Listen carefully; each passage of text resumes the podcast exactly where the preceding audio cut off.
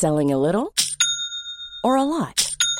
Shopify helps you do your thing however you cha-ching. Shopify is the global commerce platform that helps you sell at every stage of your business. From the launch your online shop stage to the first real life store stage, all the way to the did we just hit a million orders stage. Shopify is there to help you grow. Shopify helps you turn browsers into buyers with the internet's best converting checkout.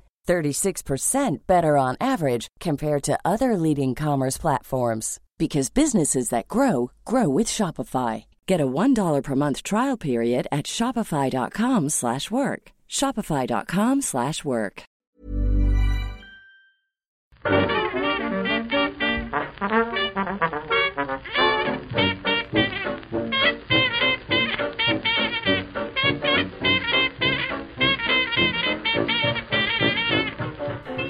Muy buenas, amigas y amigos. Bienvenidas y bienvenidos una semana más al podcast Reload, programa sobre videojuegos que hacemos desde lanightgames.com y que empezamos más o menos igual siempre, ¿no? Haciendo un poco informe de situación. Hoy estamos grabando un jueves por la tarde. Aviso como siempre por si hay algún megatón mañana viernes, pues aquí no entra. Eh, estamos los cuatro de casi siempre, de cuando podemos. Y disculpadme, gente, me pongo yo primero para decir que sigo mal de la garganta y de la nariz. Sigo con esta voz nasal horrible, pero es lo que hay. Efectivamente, en algún programa hizo Fran la, la predicción catastrofista de que estaría enfermo hasta el E3 del año que viene. Y de momento lo está, lo está, lo está cumpliendo al 100%. Empezamos por ahí, por Pinhead, Fran Pinto. ¿Qué tal? Buenas, Pep. Yo que he resfriado hace mucho, me he vuelto a resfriar esta semana otra vez, o sea que ya tengo un máster de degree ya en, No se puede, ¿eh? en resfriados, tío. Estos niños van a acabar con nosotros, tío. Antes has dicho que estábamos los cuatro y se me ha ocurrido el peor, chiste, el peor juego de palabras de la historia, ¿eh? He dicho, he pensado, los cuatro jinetes del a, Uy, uy, uy, uy, uy, uy. Es que ha salido poco fluido. Que viene- Hubiera sido mejor más fluido. Que viene THQ Nordic y se nos lleva Fran. No, no seas modesto, Fran. Es bastante bueno el juego de palabras, ¿eh? Pues nada, nada, aquí estoy. Estoy, estoy con Marta, te ha Pero faltado. una cláusula de recesión y ya está, no pasa nada. Estoy con Marta en que te ha faltado confianza en el chiste. Que era, era bueno, sí, joder. sí, es que estoy falta de confianza últimamente. Pero joder, hombre. Estoy falta de confianza y dinero, o sea que. Lo peor. Sí, sí. Marta, ¿qué tal? Marta Trivi, en Madrid. yo- totalmente diferente a Fran. Totalmente diferente a Fran. Yo, yo, o sea, estoy mal de dinero también. ¿Te ha tocado la lotería iba a decir qué? No, no, que, que va. Estoy mal de dinero, pero, pero entre que estoy sana, que eso está bien y, y ya ni siquiera me duele cuando ando mucho la pierna ni nada. Además de eso, he jugado esta semana un juegazo, tío, y, y estoy eufórica con él. Esa es la actitud. Eh, es el gris, by the way. Es el gris. Lo mencionamos Quería, ya. quería ver si manteníamos así como el interés, pero no, no, es el gris. Y es maravilloso. Es que quiero meter cositas de juegos en los primeros minutos para, para- por si nos eternizamos con el off topic, que la gente se acuerde de qué va esto. ¿Y tú cómo estás entonces, Víctor? Chico nuclear. Estoy fenomenalmente. Muy bien. Fenomenalmente bien. Así estoy yo, Pep. Pues dos a dos, está bien. El equilibrio. Yo soy también que cuento por dos. Hostia, Así que dos a tres. O sea, gana el- lo- la positividad. Qué. Podcast positivo. qué. Pero, pero tú cuentas por dos por algún motivo. Porque estoy muy, Alienígena. muy bien. Ah, bueno, Estoy bien. joder, qué alegría. Bien, bien. ¿Es porque has jugado a algo? Al Smash Bros. Smash Brothers. Claro. Eso te voy a decir, Víctor, que la semana pasada no. Cuando comentaste el juego no habías podido jugar mucho o nada al online. Y estos días hemos estado leyendo que está regular, entre que no hay muchos filtros, que no sé, los ajustes se ve que no están al gusto de todos y que mm, la gente está teniendo problemas de conexión con el lag. Recordemos que es la primera gran prueba de fuego para el online de pago de, de Nintendo Switch. Y no está todo el mundo contento. Tú decías que, que no has visto cosas raras de momento. A nivel de problemas de conexión o de partidas que se ralenticen mucho, que son, son problemas que he ido leyendo estos días a raíz de lo del Smash Bros, efectivamente. Yo personalmente no, no las he tenido. Me va bien mm, igual no, igual he tenido la típica que de pronto se corta un poquillo, pero está siendo sorprendentemente fluida la, la historia. Eh, en el podcast anterior, sí, había jugado online eh, un, rato ese mismo día. Así que tampoco había tenido mucho tiempo de ver, eh, trastear con qué, opciones te da para elegir tipos de partida y tal. Y, y eso, eso sí que creo que es peor que, el, que los problemas de conexión que hasta cierto punto, y aunque es cierto que Nintendo sí que es, imagino que se puede solucionar eh, de una forma un poco jodida, ¿no? Enlazando a gente que tenga buenas conexiones y dejando a la gente con mala conexión como una especie de infierno eh, infierno del lag, ¿no? Donde el- como, los la, como la peste bu- bubónica, ¿no? Que se, se transmiten el lag unos a otros, una cosa horrible. Eh, o sea, eso estaría guay. Es cierto que no te indica qué calidad de conexión tiene la gente contra la que juegas, etcétera. Y al final, no solo al ser partidas en muchas ocasiones entre cuatro personas, no depende solamente de ti.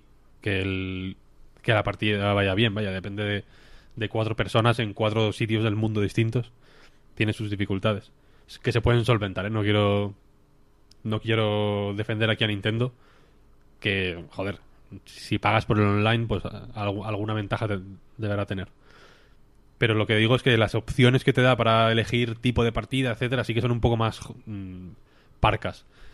Yo espero que en- con el paso del tiempo vayan afinando un poco eso. Si pueden, la verdad. Porque más allá de jugar eh, uno contra uno, ¿no? Que es igual la cosa más. La petición así más de los. mm, de la comunidad competitiva, ¿no? Que no les gusta el 4 contra 4 con objetos así alocado y tal. Hmm. Eh, sí, sí que estaría guay saber un poco a qué vas a jugar y que no sea tan ruleta rusa, porque al final tú te metes en el online y, y juegas un poco a lo que a lo que surge. No, no hay una una sensación de que puedas elegir de una forma más o menos estricta qué tipo de partida quieres, si quieres objetos, si no los quieres y tal, te creo, creo que te lo permite como elegir, pero es como preferencia, más que Sí. quiero jugar a esto. Eso leí yo, que no siempre tiene en cuenta el, el- el tipo de combate que tienes puesto como favorito, ¿no? Claro, entonces, mm, por un lado entiendo que de esa manera, pues te aseguran de que siempre que quieras jugar, eh, pues haya un- partidas, aunque no sean las que tú prefieres, pero mm, no sé, yo entiendo que haya gente mosqueada por eso.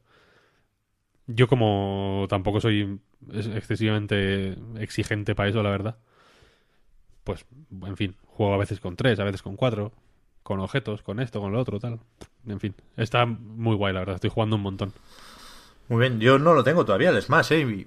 Me lo voy a tener que pedir para Reyes porque creo que, que no llega mucho más allá el beneficio o el bonus de la planta piraña y, y la quiero. Pero, joder, el presupuesto de esta semana se me ha ido con el, con el Monster Boy, que todavía no lo he jugado.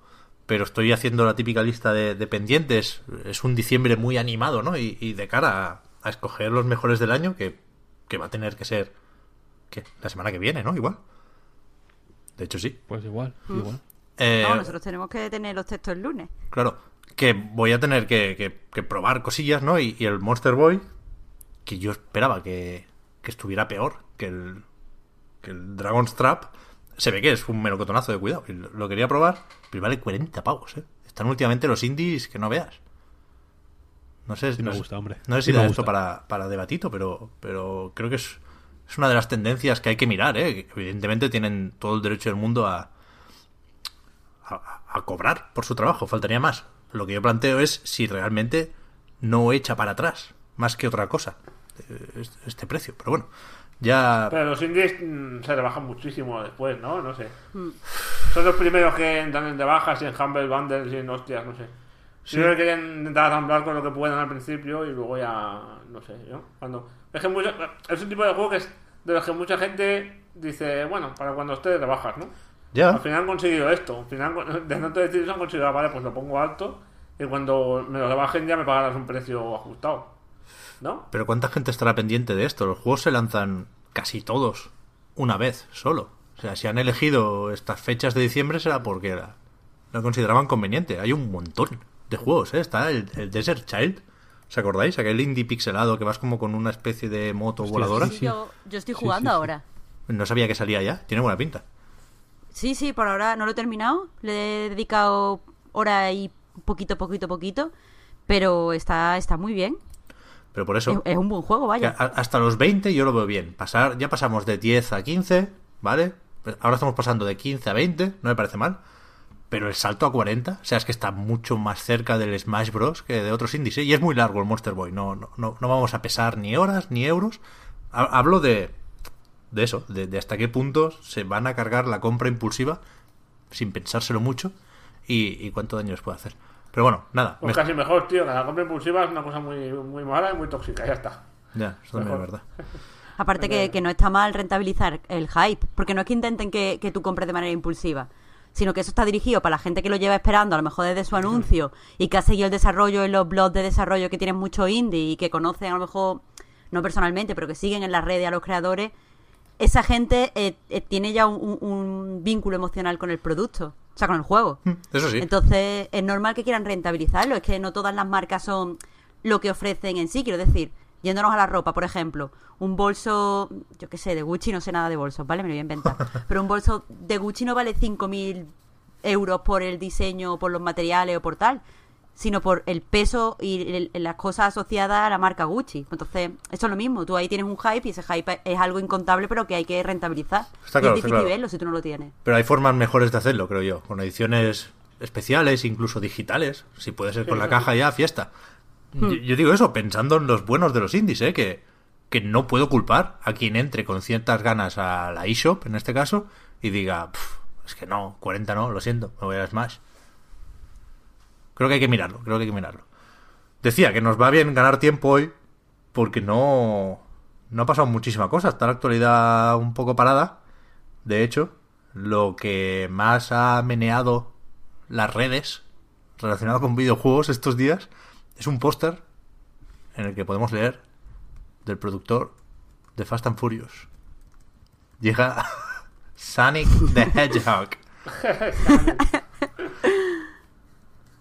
La película de Sonic, tú. Ha habido La como noticia del año. como dos teasers, a cada, a cada cual peor. Dos teasers, yo creo que mínimo tenemos que comentar dos adelantos y una posible filtración, ¿no?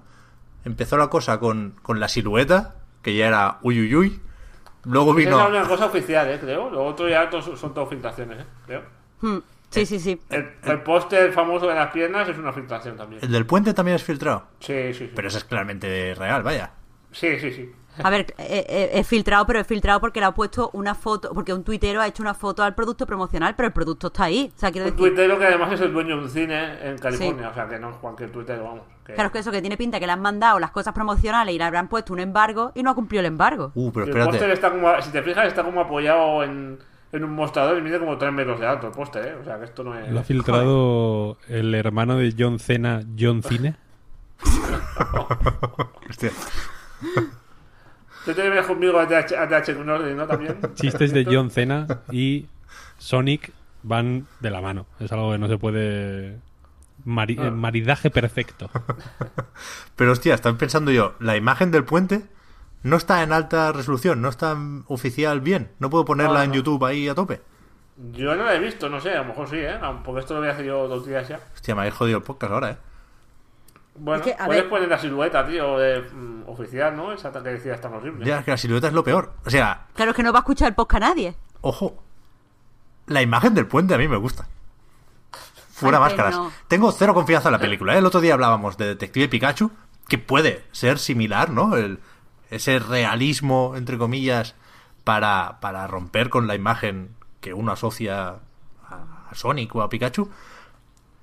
En, ese caso, insisto, creo que puede ser una buena película. Aquí no espero absolutamente nada ¿eh? de esta película. Pero la imagen de las piernas me gusta. A mí me parece brillante. Porque aparte tiene como... Es que tiene un, tiene un rollo... Como de lefar el puente. ¿No? Con la... Con la no, estela. que- con la estela esta que hay como que, que de, de- una forma sutil evidentemente porque es una cosa para toda la familia entiendo y tal pero le sale de la entrepierna de alguna manera Sí, sí. Es que, de hecho, dicen que el ángulo es un poco así sospechoso, ¿no? claro eso es un póster madre mía Claro, A mí me da muchísima grima. O sea, yo veo las piernas esas demasiado antropomórficas, y- y como torneadas, ¿no? Como trabajadas, Mm. Con pelito así azul, y es me da una grima que me muero, ¿eh? Claro. Me da mucho asco. a mí la, la silueta también me da grima, ¿eh? No, no, no, no estoy diciendo que me guste el diseño de Sonic. Mm, Digo que me gusta el póster ese en concreto.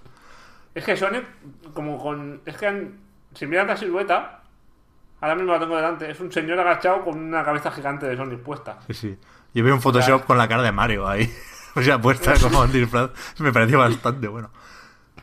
Y luego en el póster abajo pone como si hubiese escrito en el puente, como si hubiese puesto con rotulador. Sonic here. Sí. Como si fuera el malote supremo. Hombre. Madre de Dios. Madre- Bueno, y la filtración que falta por hablar, Pep, la otra. Eso es. Eh, salía un. También lo que pa- parece ser como un documento interno, ¿no? Por lo visto desde hace un tiempo, de cuando Paramount acababa de comprarle los derechos de la película a Sony. Que eso también es una intrahistoria, ¿no? Se pierde la, la, la oportunidad de que Sony matara a Dreamcast y a Sonic. Pues muy cabrones. O sea, no. Pero no, al final va a ser Paramount. Y... Habría sido poético, sí, la verdad. Y hay como una imagen que parece más. ¿No? Provisional, más improvisada, en, el- en la que sí se ve la cara de Sonic. Como tumbado en- encima de un coche de policía. Que ya digo, esto, esto es un tipo de documento, por lo visto me decíais, que se usa para enseñar a los productores y demás qué tipo de película se quiere hacer. Y de hecho se hace en Photoshop con, con- con caras de actores que no, no tienen contrato firmado ni hostias, ¿eh? Sino que es para decir, pues aquí nos gustaría que Tom, que, que parece ser el acompañante de Sonic en la película, pues fuera Chris Pratt o Chris Evans o yo qué sé. Y, y eso, tampoco, tampoco da para, para mucho optimismo la, la imagen. a mí me gustó también esa la verdad También, ¿quién salía en el Pero tú has visto la cara de Sony, Víctor. Los ojitos. sí sí claro claro claro Eso, pero ¿cómo te pueden gustar esos ojos? Está como disecado, ¿no? Claro. Yo veo, veo una disonancia entre las piernas del póster del puente y las piernas un poco más rechonchas y un poco más cute al mismo tiempo del Sonic del, de este otro de esta otra filtración pero no- me pareció graciosa ¿quién es el Yo paisano? este, yo este Sonic no lo veía Chris mal. Pratt. Ese es Chris Pratt. Ah Chris Pratt Pero vale. es igual, Víctor. Esto es un pitch que hicieron hace tiempo Mm. para. Sí. En plan, este es el tono de la película. no no no es que tenía en Pero- mente o sea no sé por qué pensaba que era el de el del expediente Warren Ah, no. te digo ¿Pero ¿Qué podría ser? Porque han además creo que ese, ese actor no está entre los, los que podrían ser, el tío. uf, yo aquí con los nombres me pierdo. No sé, no sé pero estoy- acabo de ver que lo que dijo Pepa antes que No, está ya está cerrado esto, ¿no? Creo. En IMDb sale James Marsden, que es el, el cíclope de, de las pelis de X-Men. ¿Ah, sí? Si os acordáis. Sí. Un tío así con unos dientes perfectos, con los ojos azules. sí, sí, súper guapo el hombre. Pero como actor así un poco de Grinchis. A no ser que Eh, haga cosas salía en, ridículas. Encan- en Encantada, es el príncipe de Encantada Claro, también. en Encantada está graciosísimo. Si hace Sí. cosas ridículas o hace de hijo de puta, está genial. En- Como haga de guapo mal. y no salía Jim Carrey también Sí, Sí, Robotnik, es, chaval. el, es de Robotnik, tío. Eso puede ser la polla, ¿eh? Increíble. El otro día vi Mentiroso Compulsivo de Jim Carrey. Y, y, cualquier película con Jim Carrey es, es, es mejor, vaya. Un Es que robot- es un el, género, Robotnik, ¿eh? Jim Carrey es un género, tío. el Robotnik de Jim Carrett. De, de Jim, de Jim Carrett. Ya no sé ni, a ver- de- ni hablar. Puede ser como el. En plan, el. Yo qué sé, el Hamlet de Orson Welles, ¿sabes? Como una cosa elevada, como de pronto convertir al, a Robotnik en un, personaje teatral de, de primer nivel. Pero se, se pierde la oportunidad de que Jim Carrey haga de Robotnik y de Sonic, que yo creo que sería lo bueno aquí, ¿no? Uf, eso sería muy bueno. Claro. A ver. Claro, es que. uf, hay que. Esto es el universo cinematográfico de Sonic, evidentemente. Aquí cabe de todo. O sea, yo me, me estoy imaginando secuelas ya. Como ahora van a hacer la del Spider-Verse. Creo que aquí se llama Una nueva dimensión, ¿no? La de. La de Spider-Man de animación, que se ve que es la hostia. Tiene muy buena pinta, tío. Con, Sí, con muchos Spider-Mans, con, con, con ese lore que implica varias dimensiones. Claro, se puede hacer una película de Sonic con el Sonic moderno y el Sonic clásico, recordete, con los dos. Hombre, en videojuegos hay desde luego antecedentes. Por eso, y con el de Sonic Boom. Es que se puede hacer un, el multiverso expandido de Sonic y, y Marvel caerá. O sea, A mí me gustaría-. Me gustaría una película de Sonic Forces, tío. Claro, Juego muy reivindicable. claro, Cada, claro. cada vez que lo pienso más me gusta. Pero, o sea, aquí no hay. Yo ahora he dado la vuelta ya. Para que veáis. 4 a 1. Con, con- con los que estamos bien. Hay dos escenarios posibles aquí. Que sea graciosa la película, que, que esté apañada. Y que sea un- un- una, una catástrofe de tal categoría que automáticamente pasaría a ser película de culto y sería la respuesta ceguera a la peli de Mario con Bob Hoskins. Totalmente. Que este es el final bueno, en realidad, de la historia. Es un esto, esto en los anglosajones lo llaman una win-win situation. Exacto, exacto. No hay no hay manera de que salga mal. Bueno, con la puntilla de que para convertirse en, en culto tiene que pasar como con la peli de Mario, que tienen que pasar unos ciertos años para apreciarla. Quiero decir, la vamos a ver, nos vamos a horrorizar, pero con los años crecerá en nosotros la película y ¿Sabe? entonces la apreciaremos. ¿Sabes qué pasa? Que en los 90 estábamos más preparados para ver cosas ridículas, creo yo. Sí. Pero ahora, uff, ahora cuesta más. Y de todas maneras, yo creo que estoy de acuerdo con Víctor en que es una win-win situation porque, por lo que he visto hasta ahora, no se puede quedar en mediocridad o en medianía. O sea, Claro, o, claro. Va a ser, o va a ser la puta risa honestamente, o sea, o va a ser una cosa guay, como puede ser, por ejemplo, de Tío Pikachu, o va a ser mm, terrible y, y por eso también tendrá más interés, por ser terrible a, to- a todos los niveles, ¿no? Es lo que decía Víctor. En el momento en el que metes a Jim Carrey, es all-in. Sí, sí, no, no, es que, a ver, si fuera como una cosa... Mira, si fuera eh, una típica película 3D, en plan... Pues, en fin, una película así hecha en... Como, sí, como los dibujos que hacen en Sonic Boom, ¿no? Creo que son- que es 3D también, ¿no? Ahora, Sí. me suena. Ah, yo, yo pensaba que lo hacían todavía en dibujos. Bueno, da igual. Los de Netflix creo que son 3D, no estoy seguro ahora. Sí, sí, es 3D, es 3D. Pues puede ser, si fuera una película así, pues mm, la, la opción de película de culto es, digamos que se, se esfumaría. Porque una película en 3D no, no puede ser de culto. Nunca. De Sonic, quiero decir. Hay eh, otras igual sí. Pero esta no. Con Jim Carrey, sin embargo, que tiene un pie ya en el culto puesto. No hay... Claro. ¿No? Ya viene como, como con puntos de culto de- antes del lanzamiento. Ya es una película de culto de alguna manera, ¿no? Yo me estoy imaginando a Jim Carrey haciendo de Robotnik y para mí ya es... Ya tengo hasta nostalgia de, de- de algo que no, que no ha salido todavía. Todos los sentimientos están aquí ya como aflorando. Claro, es que esto se, se retroalimenta de tantas formas porque, volviendo a la relación cine-videojuegos, la otra puerta que se abre es la de Street Fighter. Hacer el juego de la película. Hombre, hay un, un juego de la película, sí, creo que sí, ¿eh? de hecho. ¿De Sonic? Sí, sí, sí. En No, plan no. Mortal Kombat. Ah, No, no, No, claro, claro, claro. Fighter, Por eso lo digo, Street. Fighter, The Movie, The Game. Claro, claro. Obra maestra, Ah, total. a hacer un juego de, de la película de Sonic, ¿no? Exacto. Vale, vale. Escanear a Jim Ah. Carrey ya. Ah, hostia. Uy. ¿Sabes? Como rollo Detroit, ¿no? Como Claro. hiperrealista. Claro. Yo pensaba que decías hacer una película del juego de la película Street Fighter. Uh, eso también estaría guapote. Adaptar al- cine el videojuego oficial de la película. No, no, no, pero ¿qué es Un- eso? Un tirabuzón total. Es que No, sí. pero ahora en serio, la peli de Sonic va a estar muy bien, yo creo. La mala va a ser el spin-off de Flicky. Va a ser como los Minions, que Gru, mi villano favorito, es la hostia. Y los Minions molan en, en Gru. En Sonic, Flicky va a ser la hostia. Espero que esté, ¿no? Si no, va a ser una puta mierda de película. Flicky es parte del lore de... Es como setín para Mario, ¿no? Es, es im- no puede haber Sonic sin Flicky.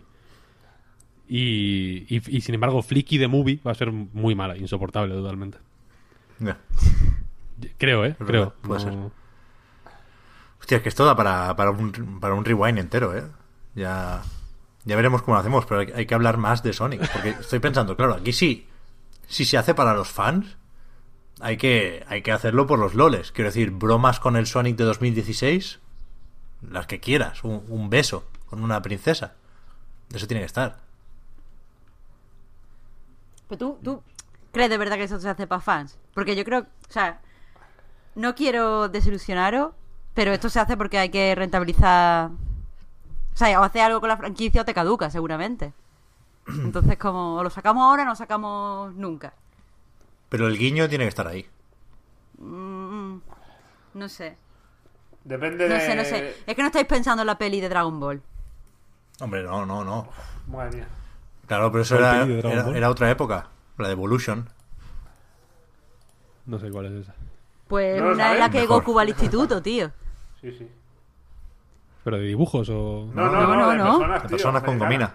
Sí. Es uno de los puntos más bajos de la historia del cine, seguramente. ¿eh? Voy a buscar ahora mismo. Pero ahí no está Jim. Carrey. Es, es otro rollo. Es otro rollo. Bueno, bueno, bueno. Yo veo aquí mucha positividad, pero. Sí, el- Pero que la hayan anunciado con tan poco tiempo que esto siquiera existe. Bueno, no es. Si el Follet Tortuga fuera Jim Carrey, estaríamos en una situación comparable. Pero es que no lo es. Mira, vale, estoy viendo el póster. Víctor, Víctor, un dato que te interesa. En la peli esta de Dragon Ball, el folleto tortuga es Choyun Fat. I'm not even Eh, kidding. Película de culto también... Con una camisa me- hawaiana. Con una camisa hawaiana, ¿eh? Quiero decir... mm, no sé cómo no has visto eso todavía, ¿eh? Es increíble. Ah, bueno, sí, sí, sí sale en el póster. Increíble, espectacular. Fallan igual el resto de personajes, ¿no? Evidentemente. Claro. Pero si de pronto fueran The Rock... eh, si fuera exactamente el mismo cast que el de eh, Baywatch, Es verdad. con, con Chow Yun Fat como el maestro tortuga, ya está. El mismo cast de Baywatch le puedes poner cualquier película y la hacen perfecta. Esto es, es film, film theory. Sí, sí. Pero aún así, aún así, Jim Carrey estoy viendo, porque no sé por qué se me dio la pinza y he, y he buscado Dragon Ball Jim Carrey y estuvo, eh, o sea, se estaba pensando para hacer un personaje. Uh, O sea, que, que casi se convierte en realidad el sueño de Pep. No sé el Me resto imagino- del cast de los vigilantes de la playa. O sea, imaginaos los guiones que le, llevan, que le llegan a Jim Carrey. Estaba viendo una pequeña nota. El director de Sonic se llama Jeff Fowler. Ha hecho literalmente dos mierdas. O sea, director de un, corto que ha ganado premios, se llama Gopher Brock, y ya está, no ha hecho nada más. Pero el premio, Pero- el corto está nominado al Oscar. Eso sí, sí, sí. O sea, Cuidado. una, ha hecho media mierda, pero muy buena mierda. Y es y es de 2004. No sé qué ha pasado entre 2004 y 2019, pero bueno. Eh, me hace gracia porque el tío nació en un pueblo que se llama Normal, tío. Normal, Illinois. Normal Illinois, tío, qué bueno. Es para hacer una película, ¿eh? Nada más con eso ya, ¿eh? La Green Hill de, de Illinois. Se, se sabe. Eh, eso, que está muy bien lo de las peliculitas, pero, pero hay que seguir. Tiempo habrá de, de volver a la película de Sonic, os, lo aseguro. Más cosas cegueras, eso sí, porque igual la noticia más destacable, estrictamente relacionada con videojuegos, ha sido el anuncio de un remake de los dos primeros Panzer Dragoon, esto es, del original y del Zwei, por parte de un estudio polaco, Sí. que lo tengo por aquí, Forever Entertainment, que no son especialmente conocidos, habían hecho algo últimamente con Fear Effect, pero no, no son los, los Blue Point de Varsovia. Básicamente se dedican a, a hacer versiones para Switch. Mm. De juegos como Hard West o Agony, que dices Agony, que haces en Switch, ¿no? Un poco, pero bueno. Eh, y tenía alguna cosita original como un juego que se llama Shadow Over Isolation, que es un rollo así como de un first person walking de, de investigación Lovecraftiana, así un rollo más americano y tal. Más, decían que estaba inspirado en Kubrick y tal. Un, po- un poco de, de boquilla, pero luego lo veis y es como, mm, no sé. Y, y, no tenemos mucho más, porque no hay imágenes ni hostias, ¿no? O sea, la noticia es esta. Saldrán en pack, insisto, eh, en algún momento del año que viene. Y aquí hay dos reacciones. De nuevo, están los que celebran que se vayan a recuperar, los que para muchos, y me incluyo como el que más, son juegazos, ¿no? Peculiares, pues son sobre raíles, son un poco... Bueno, va a ser un reto actualizarlos, ¿no? Y- y eso han dicho que van a hacer, no solo cambiarán los gráficos, también introducirán pues, elementos nuevos en el diseño, entiendo, para, para hacer más atractivo aquello de los raíles. Pero sorpresa, sorpresa, yo soy pesimista aquí también.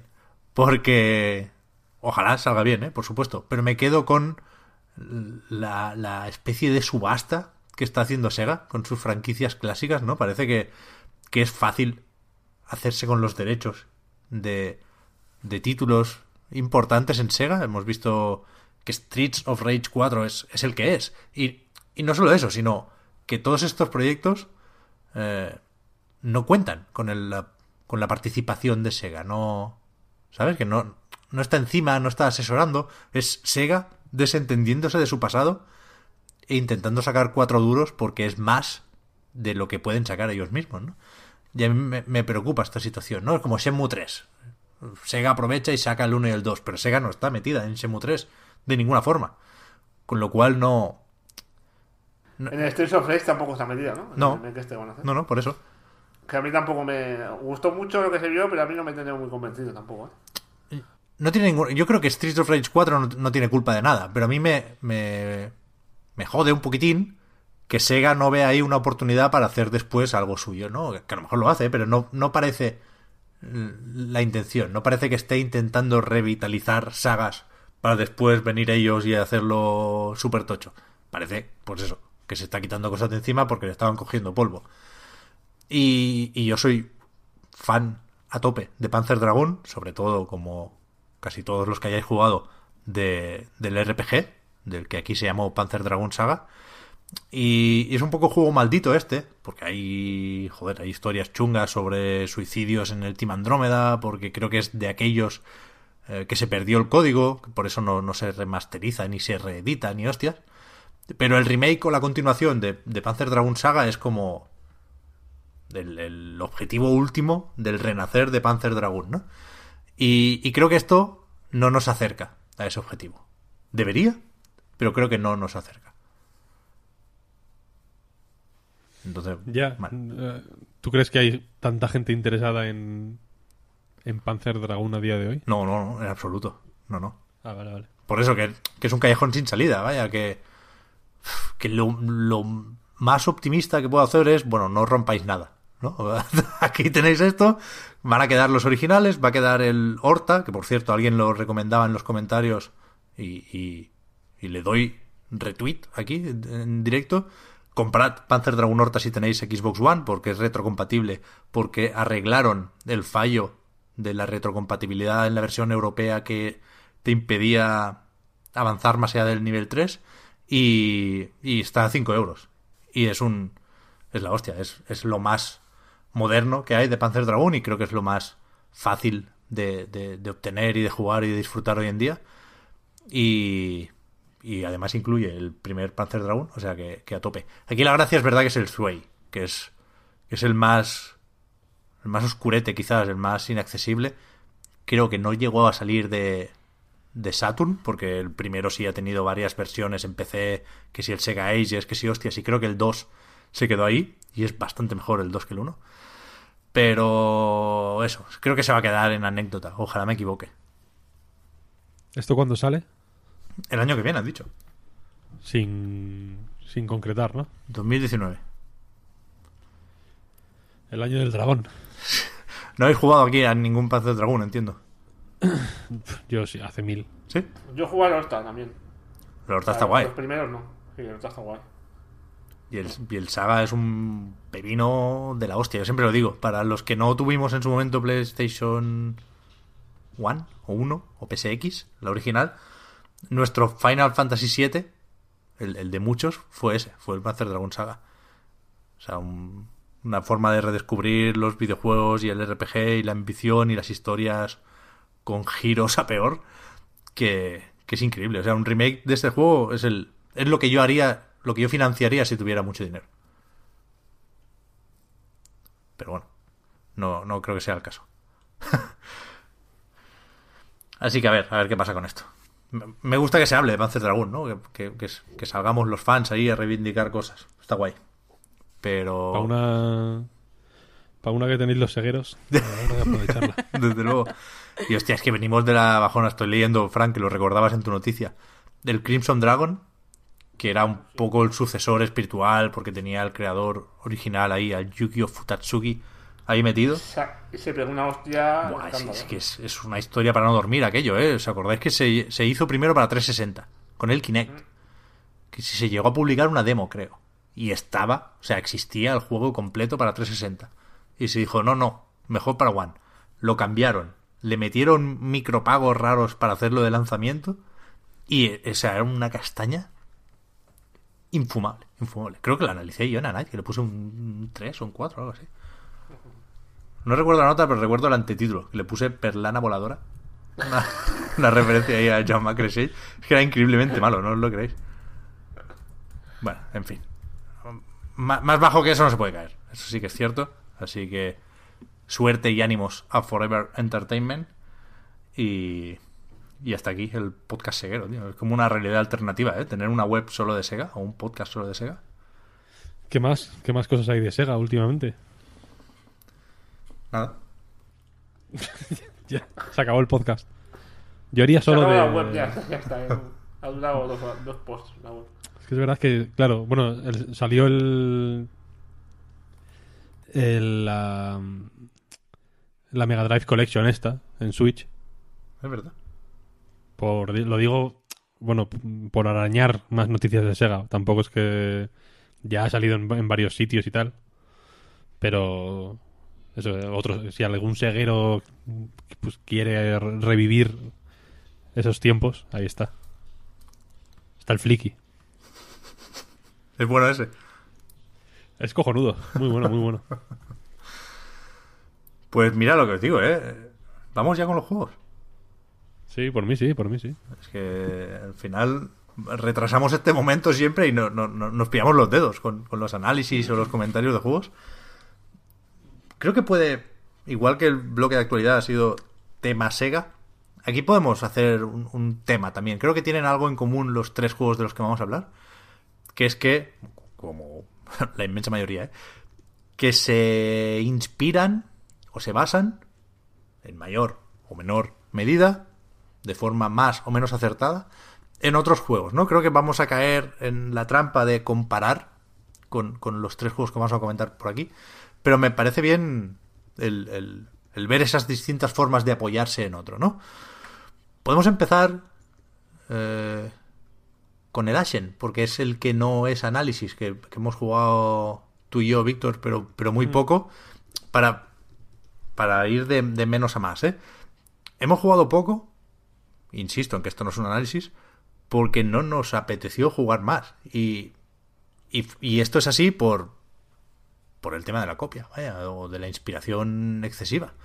Es demasiado Dark Souls, el Ashen, creo yo. Y demasiado poco al mismo tiempo, ¿no? De alguna manera. O, o de- o demasiado. O, o menos. Menos Dark. O sea, está suficientemente cerca de ser Dark Souls como para que todo lo que no tiene Dark Souls, luego lo comentaremos más en, profundidad si quieres, chirríe quizá más de lo que debería porque al final son cosas que son mm, inocuas, igual en otro contexto, pero aquí a mí hay alguna cosa que me ha chirriado eh, especialmente. Esto es un juego independiente que edita Anapurna, desarrolla A44 y que lleva un tiempo dando vueltas por ahí. Yo juraría, lo recordaba el otro día, pero no lo, no lo comprobé, que se anunció en el E3 de 2015, porque me suena haber estado en la conferencia de Microsoft donde lo vimos por primera vez, y después reapareció en Pero dos... habría estado, habría, habíamos visto algo ya antes de, la- de, de 3, ¿eh? ¿Ah, sí? No se anunció ahí, creo, sí. Ya había cositas a mediados de 2014, ¿eh? Yo me acuerdo. Pues fíjate. Y después reapareció cuando Anapurna se llevó a unos cuantos en el E3 de 2017, ¿no? Y seguía vinculado a Microsoft. De hecho, aviso importante por si nos olvida. Está en el Game Pass. Si tenéis una One, probarlo por ahí. No está en Steam, que esto lo hablábamos la semana pasada. Debería salir, porque está la ficha y pone que, que- que está por anunciar la fecha. Pero sí está en la Epic Games Store. Por, de nuevo, 40 pavazos. Y, y eso, ya se le podía colgar fácilmente la etiqueta de Dark Souls Indie, ¿no? Además con una estética peculiar, el juego es bastante bonito. Y, y eso, un, Dark Souls Indie puede ser muchas cosas, ¿no? Y de, de todas esas cosas posibles, yo creo que, que tenemos la peor, que es lo que tú decías, Víctor. Se parece lo suficiente como para que te echen para atrás las similitudes, ¿no? Por aquello de si quiero jugar a un Dark Souls, juego al Dark Souls. Y al mismo tiempo, por paradójico o contradictorio que parezca, coño, ya que estás, ponlo todo. O sea, lo peor que puedes hacer es algo muy, muy, muy similar a Dark Souls sin cosas importantes en Dark Souls, como lo de apuñalar por detrás, que esta va a ser la típica mierda, me, me blindo un poco, que desbloqueas a las 6 horas y todo el mundo nos lo dice en los comentarios, ¿no? Pero de inicio no puedes ir detrás de un, un bicho y, y, y, apuñalarlo y hacerle la ejecución. Y, y no sé, te, te, predispone de una forma extraña el juego. No, no invita a jugar. A mí me pareció eso. Sí, más. Aparte de, de eso, que igual es. Yo que sé, igual es la típica cosa que precisamente no se mete por. Por decir, joder, no vamos a copiar también esto, ¿no? Eh, al ser tan al ser tan parecido en tantas cosas en el sentido de que de forma intuitiva eché a correr dejando pulsado el botón B por ejemplo Hmm. como en el Dark Souls y sabía cómo se usaba el escudo y la espada y tal eh, digamos que es difícil no ver de dónde viene la inspiración en ese sentido no Bueno, eh, o sea Por- es imposible que este juego se libre de las comparativas con Dark Souls No, no, es Imposible. li- literalmente imposible, vaya, no hay, no hay ninguna... Hay el frasco de Estus, hay... Todo, vaya, es, las almas eh, Claro, claro, claro, es, es... es claramente de dónde viene. Que me parece un punto de partida válido, en realidad, vaya. sí, sí. Pero. Pero sí que es cierto que. que a- al menos. Seguro, esto lo digo con cierta cautela y con cierto miedo, porque seguro que dentro de X horas de partida eh, empiezan a encajar X piezas que no he sabido ver hasta el momento y de pronto tiene algo que, que es como, ah, vale, es, es, es esto y no es la copia de Dark Souls, ¿no? Lo que importa. Pero, por ejemplo, eh, que haya que haya un radar que te indique hacia dónde tienes que ir Hmm.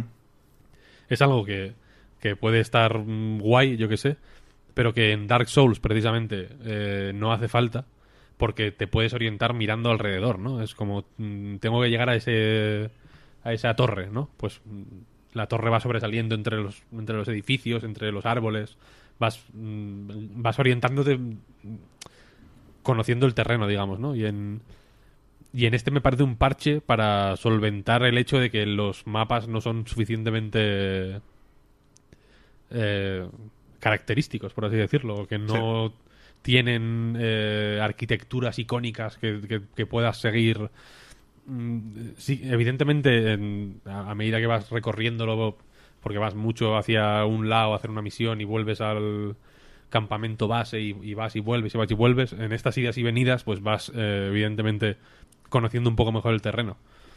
Pero me parece, ya digo, un parche para guiarte de manera artificial por el mundo cuando porque precisamente el mundo o, no sabe porque ya digo que igual de pronto hay mm, zonas mm, totalmente reconocibles y en las que te puedes guiar únicamente eh, con la vista pero al principio o, no se o no se atreve a, a pedirte eso o a dejarte eh, a dejarte solo eh, sin conocer el, el- el mundo previamente.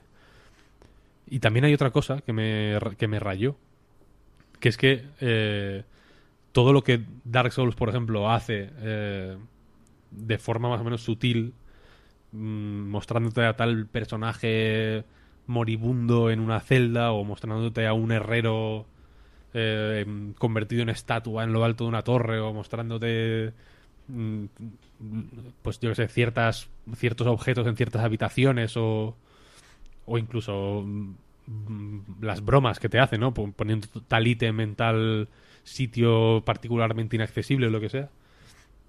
Eh, este lo eh, este yo veo que se apoya mucho en en recursos más o menos fáciles que al principio de la partida al menos eh, me han parecido un poco vastos, en plan que hay mucha cinemática que no que, no tiene excesiva justificación en el sentido de que no ocurre nada que no pueda ocurrir en, en la partida normal ni de hecho al principio del juego nada más que pasa esto de la luz y tal que es como el el punto de partida del juego Hmm. yo creo que si no hubiera cinemáticas en todo ese tramo, sería bastante más impactante, ¿no? En realidad. Totalmente. La sensación de perder el control mm, cuan- que, que ocurre en una cinemática. Si realmente perdieras el control y no te lo hubieran quitado eh, de antemano para ponerte un puto vídeo en el que, en el que ocurre algo que podría ocurrir perfectamente en la partida normal. Luego hay otro momento en el que sales de una cueva y, y salen dos personajes hablando, el tuyo y otro, y es una cinemática y ya, no quiero decir, no ocurre nada espectacular ni nada que no son dos muñecos estáticos, un- el uno al, al lado del otro. Y, y esos esos momentos que yo de momento no consigo entender qué propósito tienen, me no sé, me parecen un poco así, o sea, entiendo que el rollo de formar eh, porque la idea es ir formando, digamos, un al principio del juego montas un asentamiento, ¿no? Y, y- y entiendo que la idea es pues ir formando lazos con las distintas personas que, que van viviendo en el asentamiento y tal igual y que te van ordenando misiones y cada uno tiene su historieta y tal igual. Entiendo que, hay, que ahí hay algo interesante, pero por ejemplo, el primer personaje que aparece, que no sé si es siempre igual, el mío era como un tío con un bigotillo, Sí. El Joker se llamaba. Joker, efectivamente. Eh, hay un momento en el que te dice, tal, mi, mi hermano y mi padre se fueron a no sé dónde, tal. Eh, hay que ir a buscarle, tal, no sé qué, no sé cuál. Aviso, yo estoy jugando offline ahora mismo. Así que eh, también, de nuevo, herencia de los Dark Souls, Hmm. que siempre juego offline al principio. Entonces aquí quizá, si hay gente involucrada, eh, la cosa cambia. Pero en mi caso yo eh, acepté la misión de ir a buscar a su hermano y a su padre, ¿no? Eh, y, y- y, pues salí a hacerla, ¿no? En plan, bueno, pues ahí en el mapa te marca dónde es, pues vamos para allá, ¿no? Y... Y la cosa es que él, él, como es el único NPC que hay en ese momento en el juego, va contigo. Hmm. Te acompaña... eh, Tu, tu party, digamos, es sois Jokel y tú. Y total, que pues vamos, tal, no sé no sé cuál, encuentras un cofre que se lo tienes que dar a él y tienes que volver al campamento para dárselo. No se lo puedes dar en ese momento. Te dice, vuelve al campamento para hablar con Joker. ¿En serio? Eso no y lo cuando dice. vuelves al campamento, está ahí esperándote. Que es como, pero, pero tú no habías venido conmigo. que me ayudaste a subir ahí por un, por un, por una pared. Que Sí. me encaramaste con tus propias manos. Sí, sí. Eso es lo, lo diferencial, ¿no? La parte de la, comun- la comunidad Claro, claro. que te van desbloqueando ayudas y entiendo que leí que, que alguien te fabricaba un barco o que te habilitaba la posibilidad de navegar, con lo cual los atajos también están ligados a eso.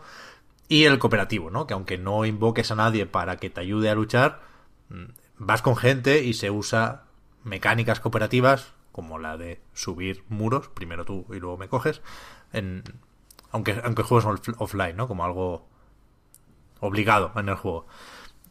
Y, y no está mal, como no, como no está mal todo lo demás, ¿eh? No, no hablamos de fijar enemigos, de golpe flojo con RB y fuerte con gatillo derecho, porque es exactamente igual que en, que en los Souls. Y, y no está mal y siempre habrá esa persona para quien este sea su primer Souls, ¿no? Y probablemente lo flipe porque descubrirá todo aquello que otros hemos descubierto, con Demon Souls, o con Dark Souls, o con Bloodborne, etc. Pero es verdad que, coincidimos, Víctor, de una forma muy clara y entiendo que será la, posición o el punto de partida de mucha gente de que lo empiezas con más o menos ganas y te hace valorar más Dark Souls como, como tantas otras veces, ¿no? Jugando a Darksiders también me pasaba esto, ¿no? Desbloqueas un atajo o una hoguera o tienes que ir a un lado del mapa y lo que debería ser un momento eureka o wow es, uff, sé que por aquí he pasado, pero no tengo ni puta idea de dónde estoy. Y en Dark Souls, cuando se activa el atajo, sabes perfectamente las implicaciones que tiene todo, ¿no? Porque a medida que juegas, se te ha ido tatuando el mapa en la cabeza. Y con la historia pasa lo mismo. Entras en el mundo de Souls por los entornos, por la dirección de arte, por, por ese ambiente jodido y dices, hostia, ¿qué ha pasado aquí? Y te pones a investigar tú por tu cuenta. Lo contrario es lo de aquí, lo de la chapa. De que el Ashen, que es no sé qué, hay que buscar la luz. Uh, espérate, ya, ve- ya veremos. Ya veremos si quiero hacer todo eso, ¿no? y. Y desde, ese, desde esa situación, de, de- de tener fresco y tener acceso a Souls, pues la conclusión es esa. Para jugar a un Dark Souls, hice la broma el otro día, me arrepiento un poco, pero la voy a repetir. De Ashendado, pues juego al Dark Souls normal, vaya. Es que. O sea, a mí me pasa que Estáis todos finísimos. Siento interrumpiros, pero es que estáis todos muy, muy bien, ¿eh? ¿No? Y qué maravilla. A ver si se nos ocurre alguna más. En mi caso, por ejemplo, la cosa es que este año jugué al Dark Souls eh, a- a principios de año en PC. Me hice una partidilla ahí fresh de, prin- de principio de año, ¿no? Jugué en, en One cuando salió el remaster. Y he, y he hecho dos partidas enteras en la Switch este año.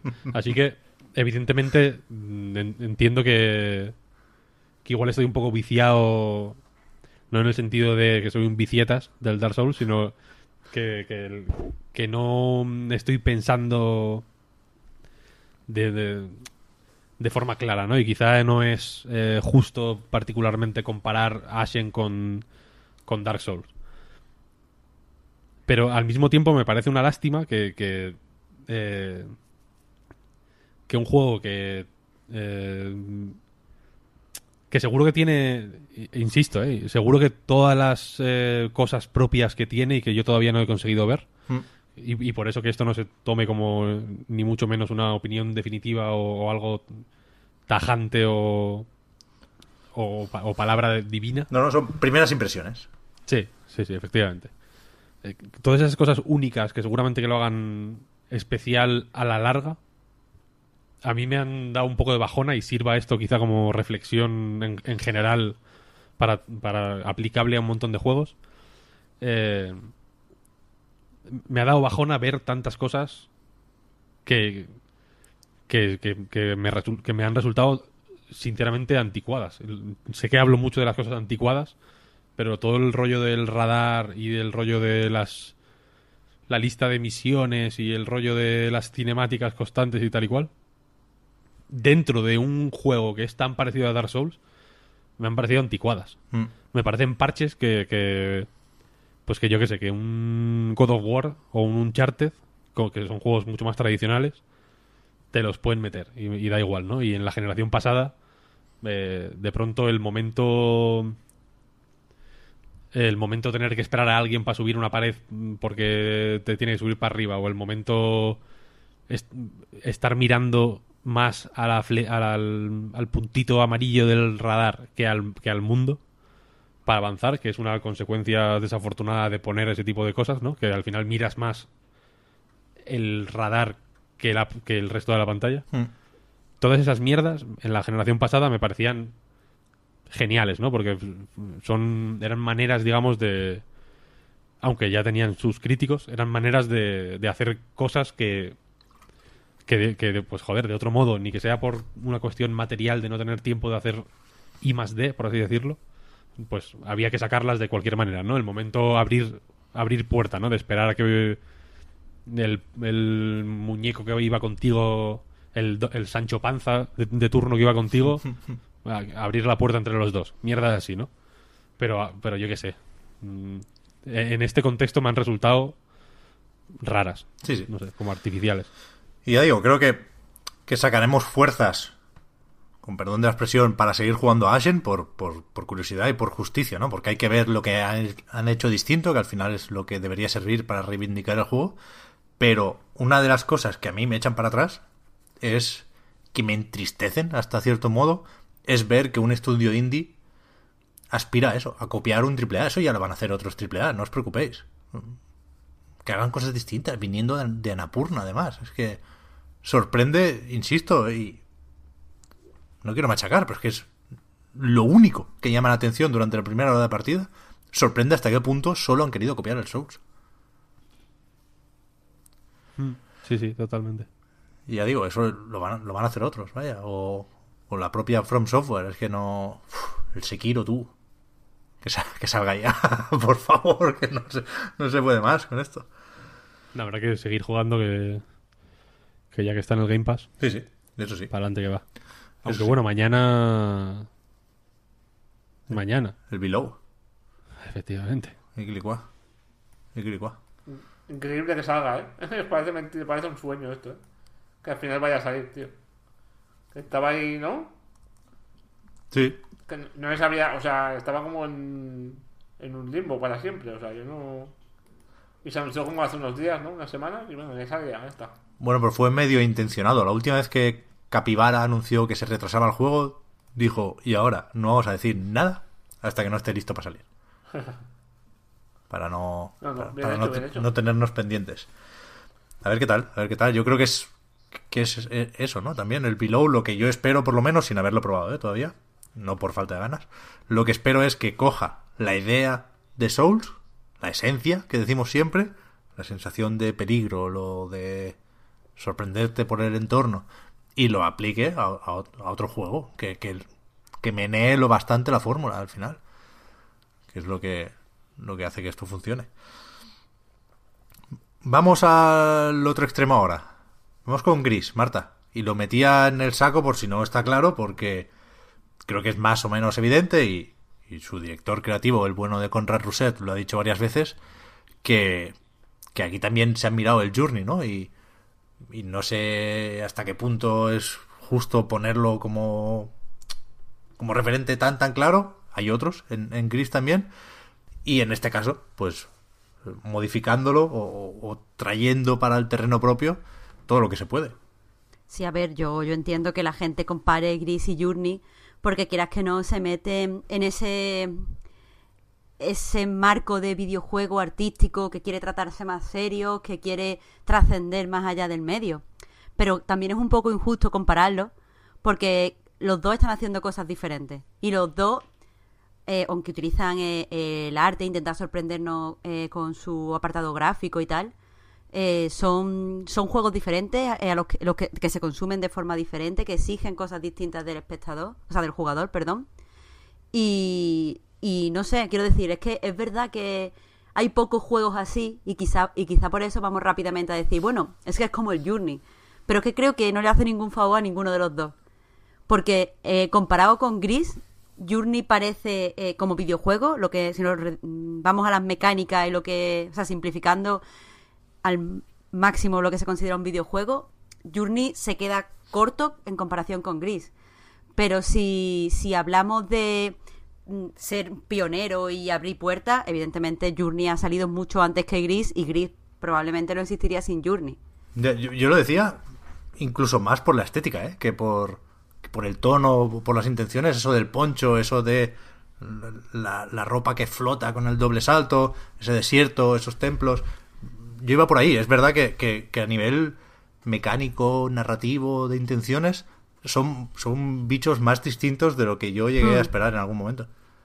Sí, sí, yo creo que es que es cierto lo que dice, es verdad, no he pensado en, eh, en el poncho porque en Gris eh, tiene una utilidad en las mecánicas, este poncho que tenemos, pero pero sí, quizá eh, es como un pequeño guiño esto de, de- del poncho, pero en cuanto a la, ambientación, Journey es muy desierto todo el tiempo hasta que llegas a la parte de la nieve y tal, y aquí hay mucha variedad. En cierto momento te metes dentro del agua, eh, ves un, bos- un bosque, te metes como en una especie de cueva underground mm, fluorescente.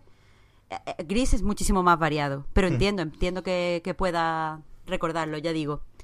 Pero ya quitándonos del Journey, porque es que me parece que, que, como he dicho, una comparación que, que afea un poco a ambos juegos que se mantienen por sí mismos y se pueden defender sin mencionar uno al otro.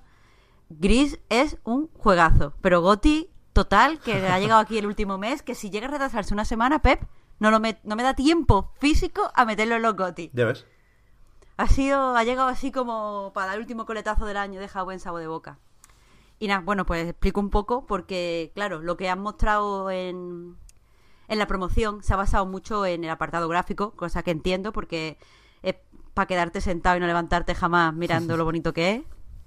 Pero no han explicado mucho de... O sea, hay una demo, pero eh, la, la demo eh, después en el juego es mucho más larga y está partida y corresponde a varios escenarios distintos. Vamos, que en general yo creo que, que muchas personas, por mucho que estén interesados en lo bonito que se ve el juego, que estén interesados porque, eh, no sé, por el buzz que está generando en la prensa, no saben en realidad cómo se juega. Y lo más importante es que Gris es un juego de puzzle.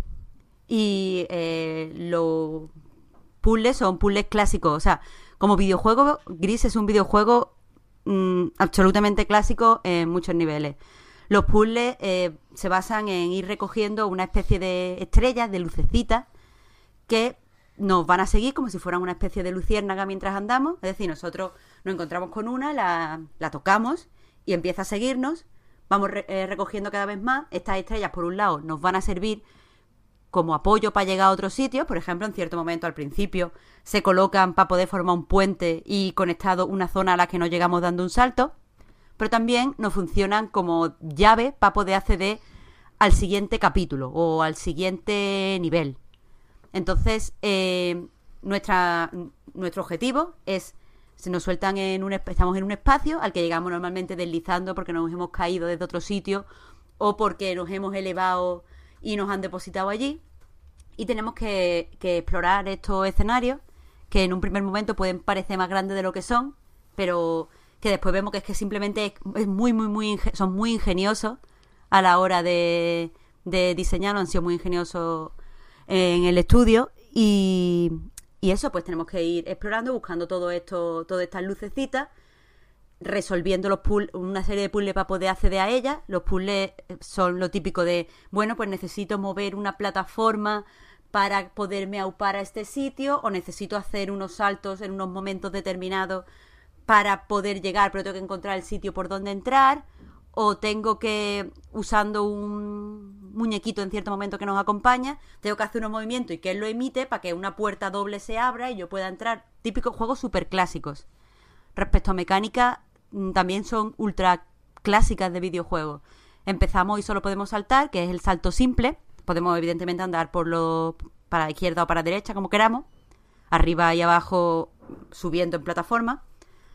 Eh, y eso, al principio solo tenemos el salto básico. Intuimos que en cierto momento vamos a cantar porque en uno de los controles eh, la protagonista como que se agarra la garganta queriendo hacer algo, pero se suena así como un... ¡Ah! Mm. Pero no pasa nada y se entristece. Cosa que es que esto es uno de los detallitos que me vuelven loca de la narrativa, que ahora hablaré de ella. El caso es que rápidamente, nada más que pasamos el, el primer nivel, que es muy corto, es el nivel gris, en el que no hay color y todo es muy sencillo, accedemos al nivel rojo.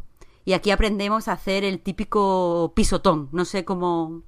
No sé si tiene un nombre en español esto a todo esto. El Ah, típico creo que, que, sí, haces creo, creo que lo, hacia lo- abajo. lo he visto en, en los controles del juego. Creo que lo, lo pone como forma pesada o algo así.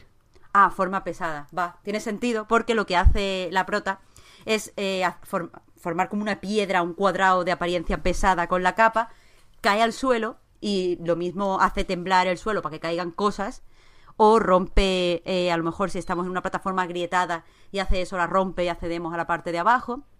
Y conforme vamos a, a cada uno de los diferentes niveles, todos con nombres de, de colores, colores que además se añaden a la paleta que está coloreando el universo. Es decir, cuando estamos en gris, todo es gris. Cuando accedemos a rojo, empieza a haber cosas coloreadas de rojo o el fondo entero es rojo. Cuando accedemos a verde, creo que es el siguiente, Sí. eh, es un bosque verde con cositas rojas. Eh, o sea, lo- lo- el nombre del nivel es el color que añadimos cuando entramos. Y en cada uno de ellos desbloqueamos una nueva mecánica. Y las mecánicas son muy básicas. No quiero entrar mucho porque prefiero que, que la gente lo disfrute con cierto desconocimiento, como lo he disfrutado yo. Porque la verdad es que me daba alegría ver qué podía hacer en el siguiente, qué me iba a encontrar. Hasta que, evidentemente, en el último nivel, pues mm, adquieres el canto ese que ya se te ha anticipado como último poder. Y quería decir esto del campo, del canto, para vincularlo con la narrativa. Porque eh, en esto sí tiene Gris cosas en común con Journey. Y es que eh, no es un juego que te cuente una historia. No está eh, contándote un viaje en el sentido tradicional de esta chica es una elegida y tiene que ir allí para hacer no sé qué. Habla de un sentimiento, de unas ideas de estas universales que muchas veces permean en, lo- en las artes narrativas, pero que funcionan muchas veces mejor en la ilustración o en la fotografía, que es simplemente eso, tenemos una idea y el juego se vehicula para transmitir esa idea al jugador. Y lo bueno de Gris es que utiliza no solo, bueno, no hay letras, no hay diálogo, pero no solo utiliza la música o los dibujos, sino que las mecánicas que vamos adquiriendo se relacionan con, con la historia que te quiere contar. Entonces, cuando la primera imagen del juego es la, la protagonista agarrándose la garganta sin poder cantar, ya te dice que no tiene voz. Que la última mecánica, como te puedes imaginar, es que no, no lo considero spoiler, sea recuperar, o, sea, recuperar tu voz, ya te, te, te habla de un, le da un sentido al viaje que estás haciendo. Pero es que además el juego te va dejando como miguita durante todos los escenarios para que intentes adivinar qué es lo que te quiere transmitir. Entonces, la im- primera imagen, cuando tú inicias el juego, es la, la chica en manos de una estatua de una mujer, una mujer que está rota, que además le falta la parte superior de la cabeza, y esa estatua se desmorona, dejando caer a la, a la protagonista. Y, y, la- y eso deja la deja caer en un mundo vacío, como ya he dicho, un mundo absolutamente gris y simplificado.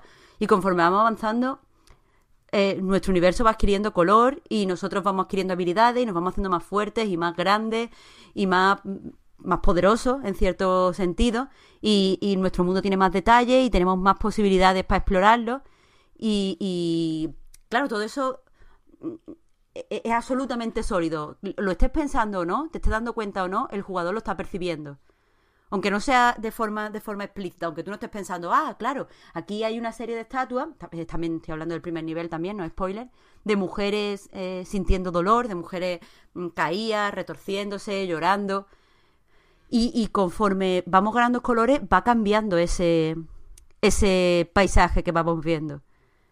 Entonces, eh, lo que quiero decir con esto de las mecánicas, con esto de la narrativa, es que es muy fácil, sería muy fácil hablar de Gris como lo hemos estado haciendo hasta ahora, mientras veíamos eh, la promoción. Hablar de lo bonito que, que es, de estar hecho en acuarela, de eh, todo, cualquier screen que hagas, cualquier captura de pantalla que hagas, parece una ilustración que puedes colgar en tu pared, y es cierto, pero no, no es un juego superficial por eso, no es un juego vacío que en realidad disfrace eh, los dibujos de, de Conrad Rousser.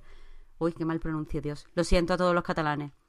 Pero Perdona, es que me he sentido boquita de patata. Perdón. Eh, eso, no, no es una...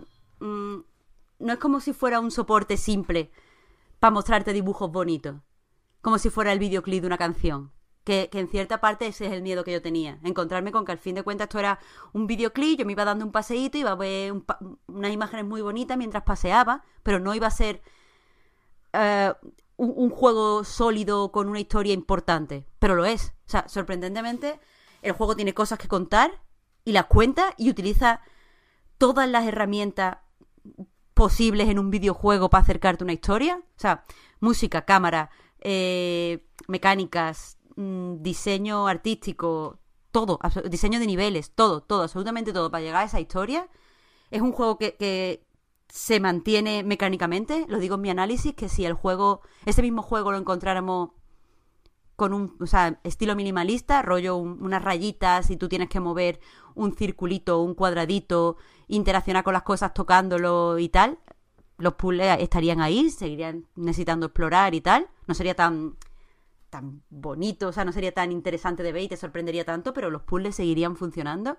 Pero es que después le pones encima esa capa de belleza absoluta en, lo, eh, eh, en el, de este visual y la música que es una pasada absoluta y es que te queda un juego de 10. Es que no, no sé qué defecto podría verle, verle a Gris. O sea, he jugado cierta parte de nuevo porque eh, cuando empecé, bueno, es una chorrada, pero cuando empecé me caí por un lado porque dije, uh, quiero explorarlo todo. Voy a empezar por el lado que creo que el juego no quiere que vaya. Fui para allá y me caí. Y ya no lo pude explorar bien y, y- y me fastidió muchísimo. Entonces he empezado, eh, lo empecé a jugar un poco otra vez para ver esa parte y... Y nada, es que es que no, no pierde, no, no me parece que diga, bueno, ahora ya que sabía que por aquí me podía encontrar tantas cosas que al final voy a hacer no sé qué, que habla de eso. Todo lo contrario, sabiendo de lo que habla y empezándolo de nuevo, he visto incluso más detalles que me estaban anunciando el tema.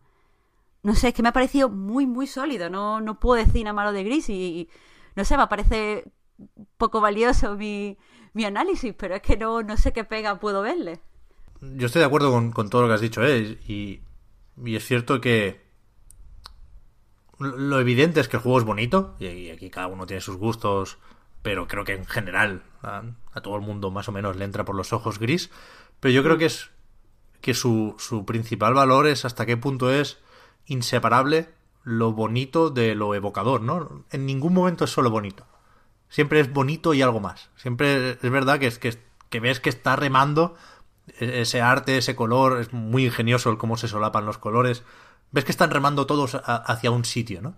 Y, y joder, e-, eso es más potente de lo que yo pensaba también. Y, digo todo esto, lo, sitúo respecto a unas expectativas porque yo, yo vengo viendo este juego un tiempo eh, porque conozco a Conrad Rousset y no me quiero meter más de la cuenta porque parecerá que le estoy queriendo hacer un favor cuando mi, mi historia personal con este juego puede ser justo a la contraria, ¿no? Creo que creo que por el hecho de tener tan cerca al amigo Conrad y, y me disculpo desde aquí porque sé que nos estará escuchando eh, me da tanto, tanto, tanto vértigo pensar que puedo haber ido de cañas con alguien que ahora se está elevando al nivel Genoma Chen con todos los respetos, ¿no? Pero que aquello de las notazas me da mucho vértigo por eso, ¿no? Y, igual yo me estoy conteniendo por esto, igual me estoy obligando a que me guste un poquito menos el juego uh, de lo que debería y, me siento estúpido por ello, ¿eh? De nuevo me disculpo con Conrad, pero pero pero es verdad lo que dices, o sea, es que es que es que es muy tocho la fuerza que tiene el arte de este juego y también el, el cómo acompañan las, las mecánicas, ¿no? Que es verdad que son tradicionales, pero que es el diseño de niveles y de los puzzles es, es, muy cumplidor. Insisto, a mí no me parece tan rotundo como un Insight, por ejemplo, que, que creo que es hasta el momento la cima de este pseudo género de puzzles más plataformas 2D. Pero, pero es la hostia, vaya, que, que a tope, un gris. Creo que los juegos que parten de su estética, creo que este caso es evidente, ¿no? Hay juegos que tienen una, serie de ideas visuales, ¿no? Y parten de ahí, ¿no? Y luego van metiendo el esqueleto ya eh, mecánico y tal. Creo que tienen esa desventaja siempre, ¿no? Que es como que el primer chispazo del que nace el juego siempre es más potente que lo que luego puedas ir metiéndole para, para justificarlo como juego, ¿no? Digamos, para hacerlo... Pero es que aquí está, está muy bien traído, precisamente por eso, mm. lo de los colores. Porque siendo siempre bonito, porque la dirección de arte lo es, cada vez lo es más, por el tema de los colores. Entonces se compensa una sí. cosa con la otra. Nunca, nunca te acostumbras a lo bonito que es gris. Pero absolutamente cierto, porque claro, los, los ambientes son, o sea, los escenarios son tan variados. Eh, o sea, quiero decir, ahí, ahí, ya lo decía, cosas que están dentro, en el fondo del mar y es un diseño diferente cuando estás como en una especie de palacio etéreo. Hmm que es diferente. Yo no, no, nunca me he sentido que me estaba cansando de lo bonito que era, o nunca he sentido el, esto ya lo he visto. Mm. Ah, bueno, pues más, bueno, pues a ver. No, no, no, en ningún momento. Y, a ver, otra cosa que quiero decir, yo no conozco absolutamente a nadie implicado en este desarrollo, pero me encantaría porque una de las cosas que, que estaba planteándome en el análisis, no me dejaba de dar vueltas, es que me niego a, a considerarlo un juego como, como dice Frank, que parte de un de este visual potente porque a mí me parece un trabajo en equipo que ha tenido en cuenta todo el tiempo a todas las personas implicadas. Uh -huh. Porque eh, el arte es que, es que es innegable que es precioso, pero yo creo que, que si no lo sostiene con una historia, o sea, que la historia no se ha hecho para ese arte, sino que el arte complementa a lo que se quiere contar en la historia todo el tiempo. Mm. Y, y, no creo que las mecánicas hayan sido de relleno. Es cierto que me gusta mucho Insight, Insight es muy inteligente, pero no es tan evocador. O sea, por, quizá por ser más oscuro o, o, por cierto minimalismo y tal, no, no es tan evocador, eh, en mi opinión, como Gris. Hmm. Gris se siente más grande, en el sentido de que la música, la, la cantidad de colores, eh, eh, el hecho de estar... O sea, yo, yo, lo estaba jugando y estaba, estaba pensando, estoy ante uno de estos juegos que marcan un tiempo. Y, y ya, uh -huh. ya, os digo, Insight es verdad que, que, que es súper inteligente y, y que después piensas todo el rato, bueno, pero ¿qué me ha querido decir? ¿Pero qué? ¿Pero tal? Pero no, no, es, lo, no, no es lo mismo, no es lo mismo. Ya a lo digo, mejor no es, tanto, no es tanto la separación entre lo visual y lo demás, sino entre lo artístico. Y ahí meto eh, el mensaje que quiere contar, la narrativa, el sonido, ¿no? El concepto, hmm. ¿no? Todo lo que sea. Y luego aparte la parte mecánica, ¿no? Quería decir más eso, ¿sabes? Mm. A ver, Que- a mí que es sí, creo, sí creo que es un juego que nació de, de, de una serie de ideas, como tú dices, Marte, está bien que lo corrijas porque no me refería solo a, a lo visual o a lo estético, sino a un conjunto de ideas de cómo voy a contar una historia de esta manera, voy a hablar de estos temas de esta manera, con esta música, ¿no? Y luego la parte que entiendo que ha venido más tarde, creo, es eso, eh, la parte más gaming, ¿no? Que solemos decir, ¿no? La, la parte clásica del videojuego, ¿no? Sí, que Y incluso... que, y que- y que en casos como este a veces mm, se nota siempre una ligera... que, que es como un equilibrio, equilibrio muy delicado, ¿no? Muy difícil de conseguir. Sí, sí. Igual lo que más ejemplifica esto, o mejor ejemplifica esto, es lo de los coleccionables. Hay, hay, hay una- unas luces que son opcionales, que son como recompensas por haber explorado más de la cuenta, pero están, están muy bien integradas también. O sea, no, no- no- Lo que se aparta del mensaje tampoco le hace daño en absoluto a Gris. Y, y sobre eso, aprovechando que eh, tengo una visión un poquito más insider del proyecto, no, no, no me corresponde a mí comentarlo porque son temas personales, pero sí que sí que puedo decir, porque muchas veces tenemos esa duda y nunca podemos resolverla, coño, aquí sí puedo decir que ha habido coincidencias en Gris. Algo que quería hacer un miembro del equipo y que sin saberlo el otro también lo quería hacer y que sin, sin haberlo dicho antes resulta que querían hablar de lo mismo. Cosas así guays, guays. De verdad es que sí. Sí, es que, a ver, digo una cosa en el análisis, que es que un juego así no surge por casualidad y, quizá lo tenía que haber refinado. Quiero decir que tú no puedes, no, no puedes poner un equipo a trabajar a los que no le interese el mensaje que se quiere contar o, que no se sientan implicados en ese mensaje o que sienten que ese mensaje no les habla y que salga gris. Porque yo estoy segura que la persona que estaba haciendo la música eh, ha sentido eh, lo que quiere transmitirte Gris y la persona que estaba programando también. Y la persona que estaba diseñando los niveles y la persona encargada de implantar las mecánicas. Creo que, que a lo tonto, por lo que sea, se ha juntado un grupo de gente que tenía interés en hablar de una cosa muy concreta y cada uno ha llevado ese, ese tema, o sea, como que ha interiorizado ese, ese tema y ha dicho, pues mira, para mí este tema es así. Entonces yo entiendo, por ejemplo, lo de los colores viene porque es, ese tema para, para un, un dibujante se expresa de esta forma, añadiendo colores. Para un diseñador eh, de nivel o para un diseñador de mecánica o, a- o general, esto se, se expresa añadiendo cada vez más, más mecánica o, más- o teniendo más habilidades. Para un músico se hace de esta forma, no sé nada de música, así que lo siento. Pero Tocando la flauta. Sí, como sea. Pero que no se puede, no, no puede salir de casualidad. O sea, no, no había gente haciendo trabajo de fo- fondo, o por lo menos yo lo siento así. Sí, sí. No había nadie que le han dicho, bueno, pues tú rellena esto con lo que se te ocurra. Sino que todos se han puesto en común para hablar de eso de una forma muy sólida. Sí, sí. Es así. Que no puedo decir el tema y estoy sufriendo un montón. Ya llegará, ya llegará. A ver si hacemos spoiler, esto vendemos un, un aviso en. Bueno, en, en los GOTY, si es que intuyo que lo metes ahí, Marta, la semana que viene. bueno, ya te digo, no lo dudes. Es- Pero sí que.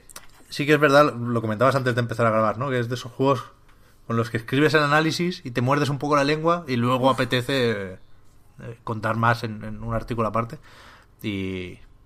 Y eso, sí, tranquilos porque no se ha hecho spoiler de nada aquí. Y es, es bonito descubrirlo, sobre todo por eso, ¿no? Porque es lo bastante. O sea, au- aunque no aciertes 100% con el tema, sí que, sí que vas a ver por dónde va la cosa y sí que seguro vas a encontrar algo que, que- que te toque a ti.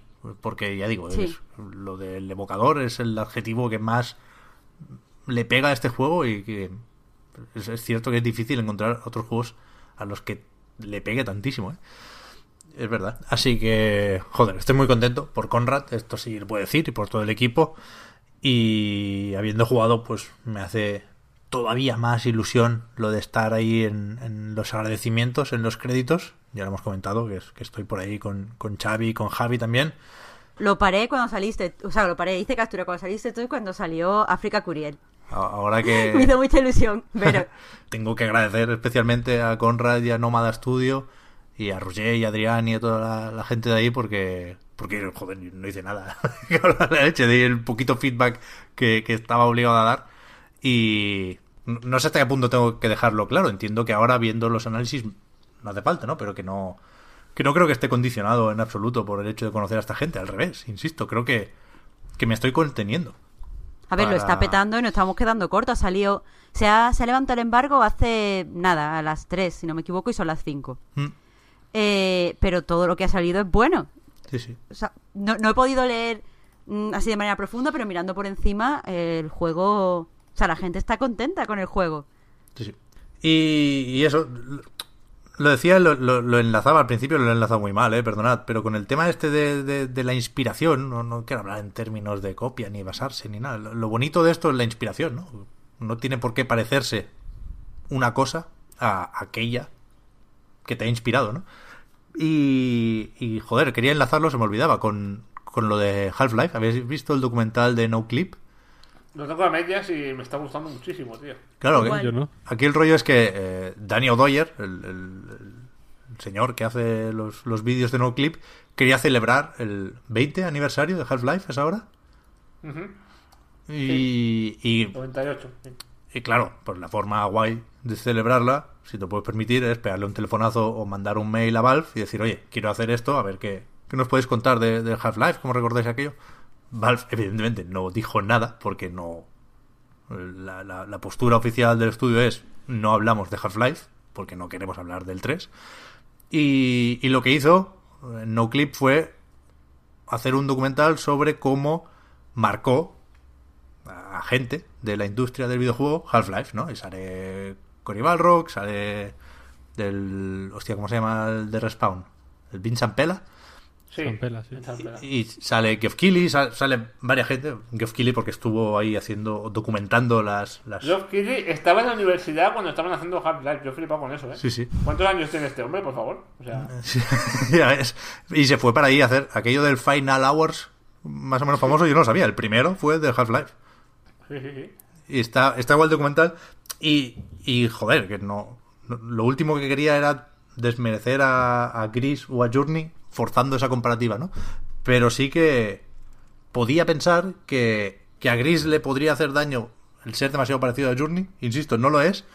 Y tampoco pierde en esto Journey porque como Half-Life se reivindica como fuente de inspiración, ¿no? Yo creo que es un poco un, un Half-Life de lo indie, como lo, lo fue también Ico, y creo que esto es la hostia. Así es como hay que inspirarse. Buah, te suscribo todo, Pep. O sea, estaba diciendo, estaba diciendo, vaya, exactamente lo que tenía que haber, que haber escrito. No, no, no. Así que a tope, a tope. También con Half-Life, a ver si sacan el 3, que se, se ve que hay ganas. También vaya anuncio de Valve, ¿eh? No me parece excusa que no quieran hablar del 3 para hablar de, de un juego hace 20 años que les ha dado la vida, vamos, me- necesitan hacer, ¿sabes? O sea, Es un callejón sin salida tan grande, es un marronazo tan gordo el que se están tiene. oscureciendo. Es, es que la imagen de, de, de Valve se está oscureciendo por momentos Sí. de una manera. Cuando, cuando estaban en el pico de la hora, ¿no? Cuando sacaban los portals y decías, hostia, qué guay, ¿no? Tienen la tienda, tienen. ¿No? El Steam que estamos todos encantados y los juegos buenos y tal. Eh, Sacaban el manual aquel del empleado, ¿te acuerdas, no? Sí, sí. Pues Desde ahí cuesta abajo, pero sin frenos, ¿eh? Que Ya. mal todo. Ya ves. Vale, pues acabo yo con, con Mutant Year Zero. Que a ver si me sale mejor ahora. Está en un punto intermedio. Porque tiene más de copia que de inspiración. ¿no? Las, las mecánicas del combate por turnos las pilla de XCOM sin dudar ni un segundo. Pero, a diferencia, insisto, del, de lo que me pareció ver en el principio de Ashen, lo que aporta a, la fórmula sí que es inmediatamente visible y sí que es inmediatamente efectivo. Mutant Year Zero está basado en un juego de rol de mesa. De hecho, la pantalla de carga es un dado girando y, y parece extraño si no sabes de dónde viene. Que lo que hace es coger XCOM más sigilo. El sigilo no lo saca directamente de ningún otro juego porque no porque no se había aplicado nunca con esta vista alejada isométrica, ¿no? Pero isométrica no, porque la cámara va girando. Pero es, un, sigilo que no se puede implementar directamente, porque tú de hecho no puedes pillar a nadie por la espalda. El, el sigilo no, no consiste en eh, quitarte enemigos de encima con, con, puñaladas traperas o rompiéndole el cuello. Al revés, lo- los enemigos tienen un arco de visión que también va por la espalda. no es un arco, es un círculo, vaya. No, no puedes acercarte tanto a, a los otros. Sino que lo que tienes que hacer es o evitar combates cuando no te convienen, porque eh, el combate por turnos no se activa hasta que no lo decides tú o te ven los enemigos, ¿no? Con lo cual eh, los combates puedes evitarlos. O para eh, limpiar la pantalla antes de eh, empezar con, con, lo gordo. Y eso está, está muy bien. Es lo que más aporta a la dinámica del juego, ¿no? Y, y, más lo distingue de los XCOM. Suele haber una, una, una parte central del mapa esto se estructura en, en, distintas zonas más o menos abiertas, pequeñitas, pero más o menos abiertas.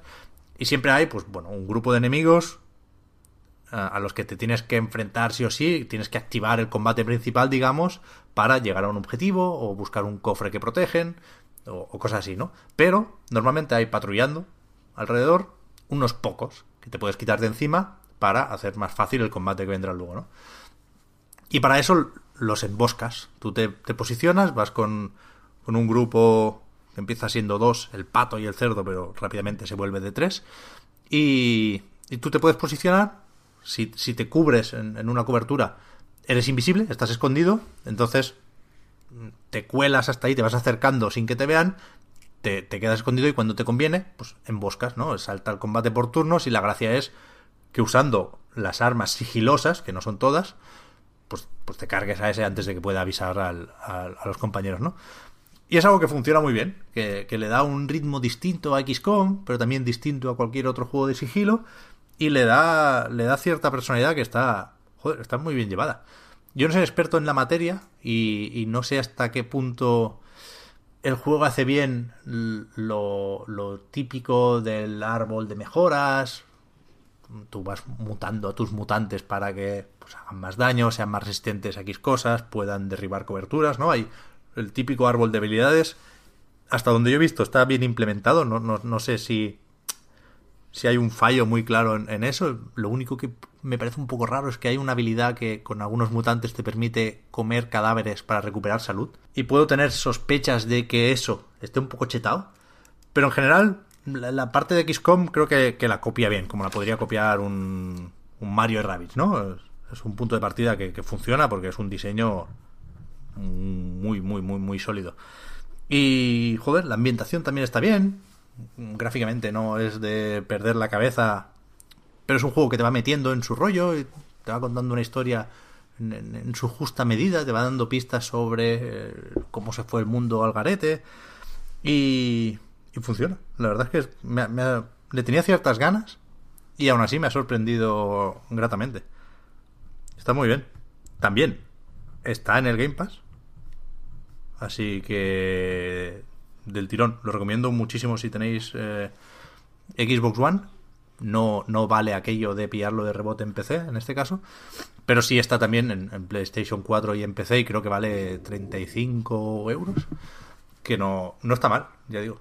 Porque no es especialmente indie. Tampoco es un triple A. Tampoco es muy, muy, muy largo. Yo no me lo he pasado, pero estaré en 12 horas y veo, veo el final. Sé cuándo se acaba y sé que me falta poco.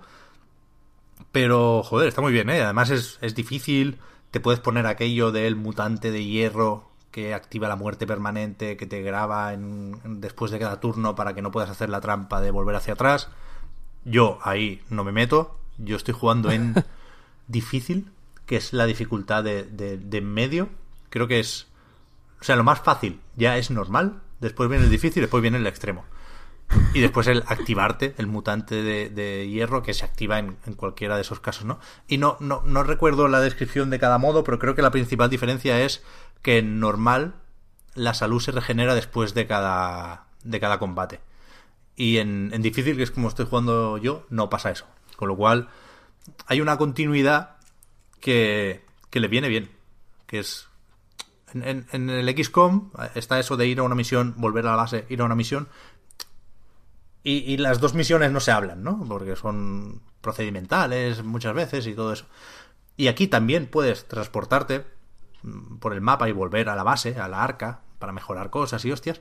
Pero mientras exploras la zona, que es el bosque, que también tiene nieve, postapocalíptico, todo eso se puede, se puede enlazar. Y está, está guay la continuidad, le viene bien. Es que tiene un.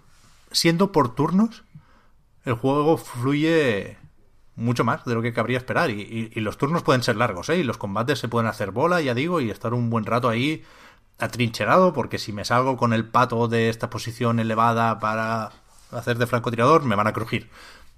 Es reposado el juego, pero aún así fluye y está guay. Lo único que, que me chirría un poco de la estructura es que por aquello de ser un proyecto mediano, tiene que jugar con, con, con ¿cómo es? El humo y espejos. Y parece que, que sea muy abierto. Y en realidad no lo es tanto, porque hay cosas que se pueden hacer en orden distinto, pero hasta donde yo he visto, y ya digo, jugando en difícil y sin ser un maestro estratega, creo que creo que solo hay un camino correcto para ir subiendo de nivel de modo que te puedas permitir afrontar los objetivos de la misión principal. Y, y no solo eso, no solo es mm, lineal a la práctica, sino que lo tienes que hacer todo. Que lo opcional, ¿no? Tú dices, me salto un combate porque yo soy nivel 10 y estos enemigos son de nivel 20. Antes de hacer las misiones de nivel 30 vas a tener que volver ahí para cargarte a esos enemigos de nivel 20 y subir de nivel, ¿no? Hay que hacerlo todo y hay que hacerlo todo en un orden concreto y no siempre es fácil recordar en qué trozo del mapa te dejaste a un grupo de enemigos que a lo mejor protegían un arma que te va especialmente bien para lo que viene después, ¿no? Y creo que hay que, hay que ser concienzudo, ¿no? Eh, hay que, hay que jugar con, con ganas y con cabeza y ir teniendo varios slots de guardado porque, porque es eso, no, no- no es un juego relajado, te lo tienes que tomar en serio. Pero coño, muy bien, muy bien. Me ha gustado mucho. Joder, pues me lo has vendido, tío. A mí también, ¿eh? De hecho, estoy haciendo que- una especie de video review. Mientras estaba Pep hablando, me he puesto un media hora de gameplay que hay de marzo de Eurogamer. Aquí en silencio, mientras te iba escuchando y iba viendo cómo se jugaba. Y ahora tengo muchas ganas de pillarlo, ¿eh? Ya digo, me, me- me- me da miedo, entre comillas, no porque me desacredite, sino porque me jodería que el juego no estuviera tan bien como, como yo creo, que se pueda romper, ¿no? Al, al controlar los, los miembros del equipo por separado, porque tú puedes quedarte aquí escondido y con el otro irte a otra posición, y después al reagrupar, en principio no te ven si te hacen lo típico de, de Ellie, de The Last of Us, ¿no? Cuando el- alguien pasa, alguien que no controlas tú, pasa por el campo de visión de un enemigo, no lo detectan, pa- para no joderte la vida, creo que es la decisión correcta. Y no sé si, si por ahí puede pasar algo raro. Por ejemplo, hay, hay mutantes que pueden volar y tú puedes llegar a una posición elevada antes de activar los turnos. No, mentira, al activar los turnos. Es que tú puedes ir entrando y saliendo de los turnos, ¿no? Porque si pillas a alguien desprevenido y te lo cargas con sigilo y nadie te ha visto, al, al, al, acabar ese mini combate te sales de los turnos, ¿no? Y te puedes volver a reposicionar o a esquivar o lo que quieras. Entonces puedes aprovechar cosas que solo se pueden hacer durante el combate, como volar con el pato, para después salir del combate y estar en una posición ventajosa. Y si desde esa posición elevada con el pato le dices que se reagrupen los colegas, se teletransportan a un sitio en el que en principio no podrían llegar. Y entiendo que de ahí pueden salir problemas y que alguien que, se, que sepa mucho puede romper un poquito el juego. Pero lo dudo, porque ya digo, creo que está. que es bastante sólido y que lo tiene todo bastante contemplado y pensado. Y, y joder, lo recomiendo. Si os gusta XCOM o Mario Rabbids y compañía, creo que este, eh, a partir de, de, de, de un de un diseño común, consigue tener bastante personalidad. Está guay. Pues lo voy a jugar, lo voy a jugar. Mola, mola, mola. Dale con el Game Pass, que tiene por ahí. Mm, sí, sí. Ya tengo que jugar al gris también. Madre mía. Ya ves. No Bueno, ahora tiempo unos días de vacaciones, así que está perfecto. Ya, eso sí. Sí, sí, no, la verdad es que hay que terminarlo y todo. ya ha acabado de puta madre el año, ¿eh? Sí, sí. Yo creo que sí. Pues mira, si queréis acabar el podcast también en, en lo alto, pasamos a las preguntitas. Venga, vamos a hacer un par, sí. Hombre, mira, dice Moglia. ¿No os parecen los juegos que salen últimamente demasiado inabarcables? Hitman 2, Smash, Red Dead Redemption 2. ¿Deberían las empresas rebajar su ambición y empezar a hacer cosas más cortas y más centradas? Sí. Se nos acumulan los juegos. ¿no? O sea, es- Hombre, yo, algo está- yo creo que lo, lo bueno es que ahora como... O sea, yo siempre me quejo de que salen demasiados juegos. Pero lo bueno es que al salir tantos juegos hay juegos inabarcables y juegos de dos horas también. O de Hmm. tres, o de cinco, o de ocho, o de doce, o de cincuenta, ¿no? Mm, no sé, sí. A ver. mm, creo que el- hay juegos a los que le sienta mejor o peor, ¿no? Creo que Red Dead Redemption yo todavía no me lo he acabado, pero creo que estamos todos de acuerdo en que está un pelín estirado, ¿no? Eh, pero bueno, en general es eso. Hay juegos muy cortos ahora y muy disfrutables, ¿no? Tú mismo has dicho que el Mutant Year Zero este es cortito. Sí, A lo mejor son, ¿no? 15 o 14 o 16 horas, ¿no? 15, sí, por ahí. sí. Sí. Lo bueno es que se puede elegir más ahora. Pero yo creo que esto es una. El, el tamaño y la duración es una cosa que no hay vuelta atrás ya. O sea.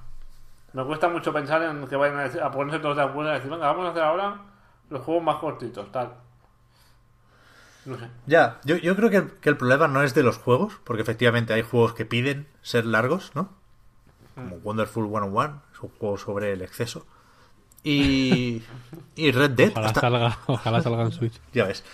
Eh, Red Dead a mí se, se me está complicando, pero, pero primero porque es un caso extremo y segundo porque creo que lo, lo importante aquí es que hay muchos juegos y que si te gustan varios géneros, eh, pues se te forman unas, unas colas que, que te generan ansiedad. O sea, el Hitman ha brincado por eso. El, ¿no? el Hitman es un juego muy, muy grande que seguramente lo necesita, ¿no? Porque el diseño va de, de, de, coño, de tener mapas grandes, porque ofrecen más posibilidades y, y, y no hay hueco.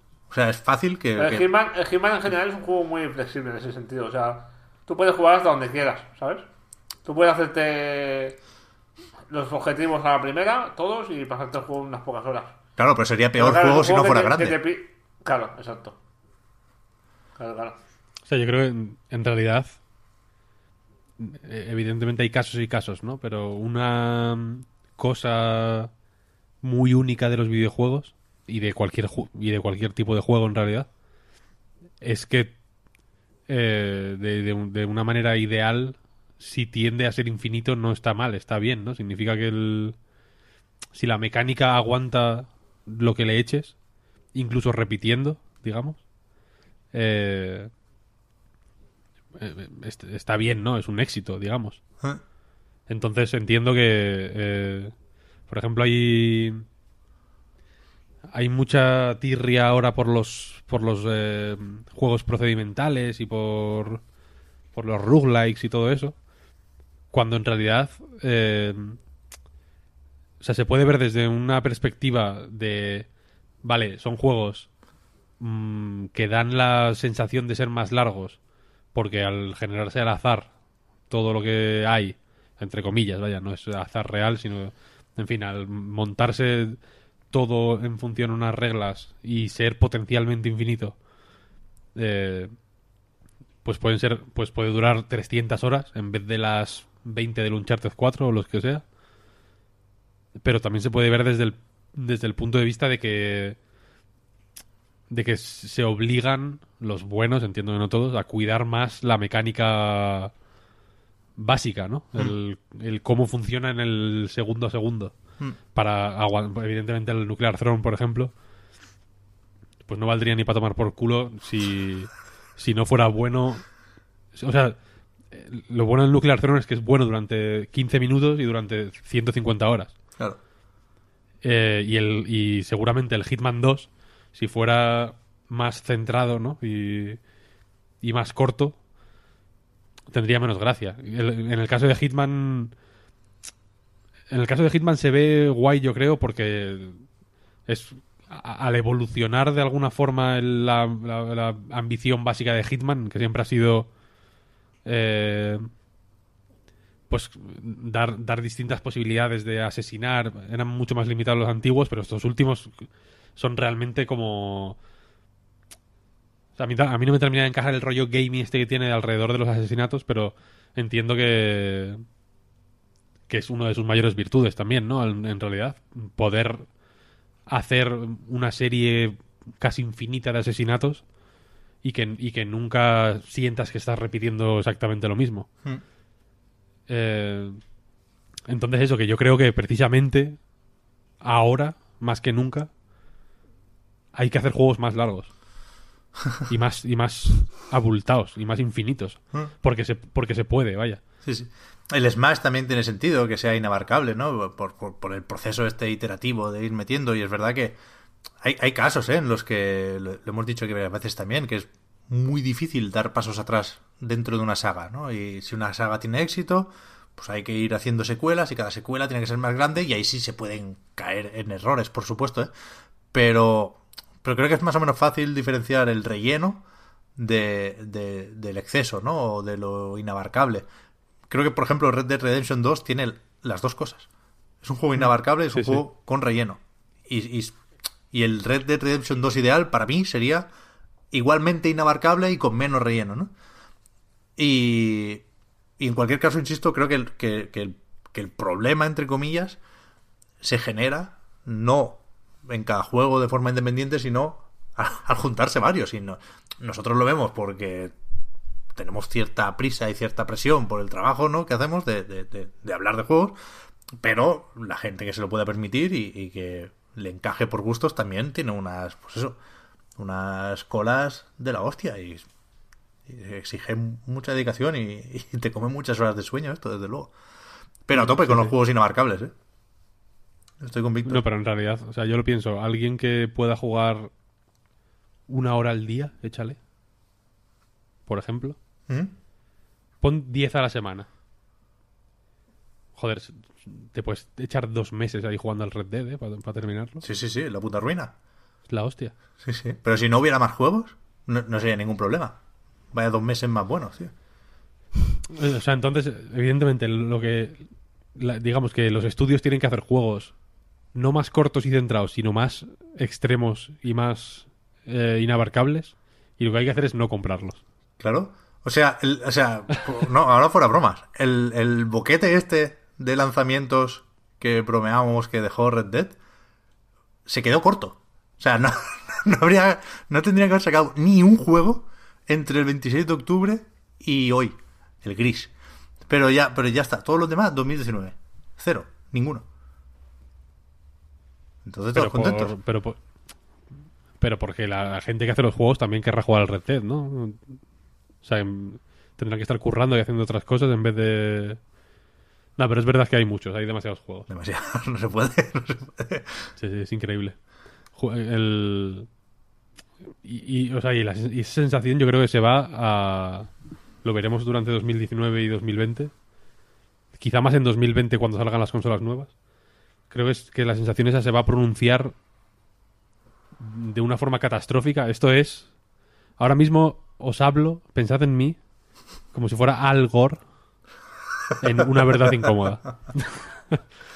porque, va a haber un, el equivalente al calentamiento global en la sensación de que no hay de que no da, la vida va a ser cuando cuando las fórmulas tipo Game Pass sean lo lo común vaya cuando ya la- cuando ya el comprar juegos sea más eh, algo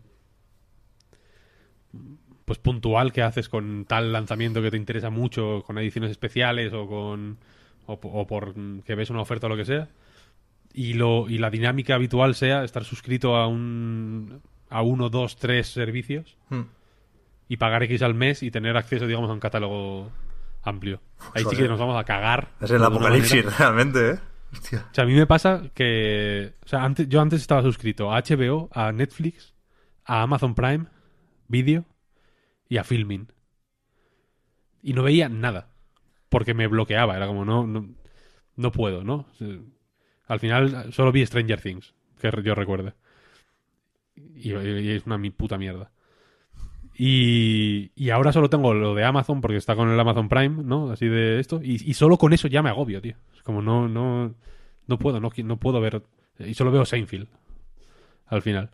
Entonces, cuando eso ocurra en videojuegos, tú imagínate, porque ahora tú puedes, eh, digamos que tú tienes la la elección y, y me dirán, ¿no? En plan, no, no, tú puedes elegir no suscribirte a nada, tal. Yo me, me pongo en la posición de que cualquiera se va a suscribir porque porque nos lo van a meter por por, eh, por la tráquea como si fuera como los como los patos que les ceban para hacer foie.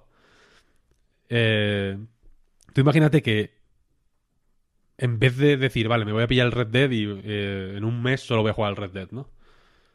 Tú imagínate que hay alguna mierda de suscripción que de pronto en un mes te salen 15 juegos de un, que te interesan además de pues de, de una longitud y de una densidad nivel si no Red Dead sí pues eso Hitman 2 por ejemplo te, te- te cagas no puedes te da un, te da una pechusque te quedas en el sitio en mi opinión Pues una más rápida, Víctor. A ver si, si no hay un futuro post-apocalíptico esperándonos aquí también. Mm, at- atención a esta, ¿eh? Anónimo, una persona anónima, nos dice: Si hoy ganaran la lotería, ¿dejarían de hacer el podcast? ¿Dejarían de escribir en la web?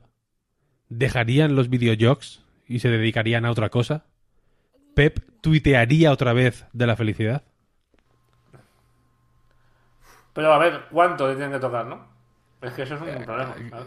No es Eh, claro. lo mismo 10.000 euros que 100.000 euros que 10 millones de euros, ¿no? Hay un punto, yo creo, en mi caso al menos, si gano X, quizá invertiría para hacer más podcasts, para, para que la web fuera mejor, para jugar a más videojuegos, para, para obligar mm, en un país donde los derechos humanos no existan a tuitear a Pep.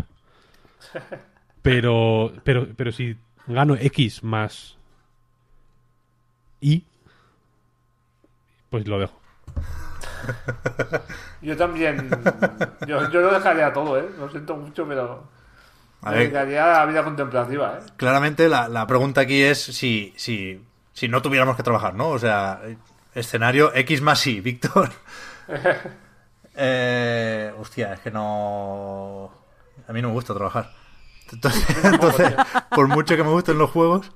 eh, Yo me pasaría el día. Eso, jugar se jugaría, evidentemente, porque me gusta mucho, pero. Hmm. Mm, Jugar, pelis, ver series, leer. Tocarme los huevos a dos manos. Eh, claro, no sé, ¿no? algún articulillo de vez en cuando, el, podcast, si me invitan... Si, si fuese sobrado de tiempo y no me hiciese falta dinero para nada, escribiría algo en plan una novela, ¿eh? seguramente. O intentaría escribir algo así más. Ay, eso es lo que estaba lo que estaba pensando yo, que si me tocara la lotería no es que dejara de escribir o de jugar y tal, pero es que eso lo escribiría bajo mis propios términos. Claro, pero claro. yo escribiría pues quizá algo de ficción y un libro de ensayos, yo qué sé, sobre musicales, es algo que tal, o sobre juegos indie.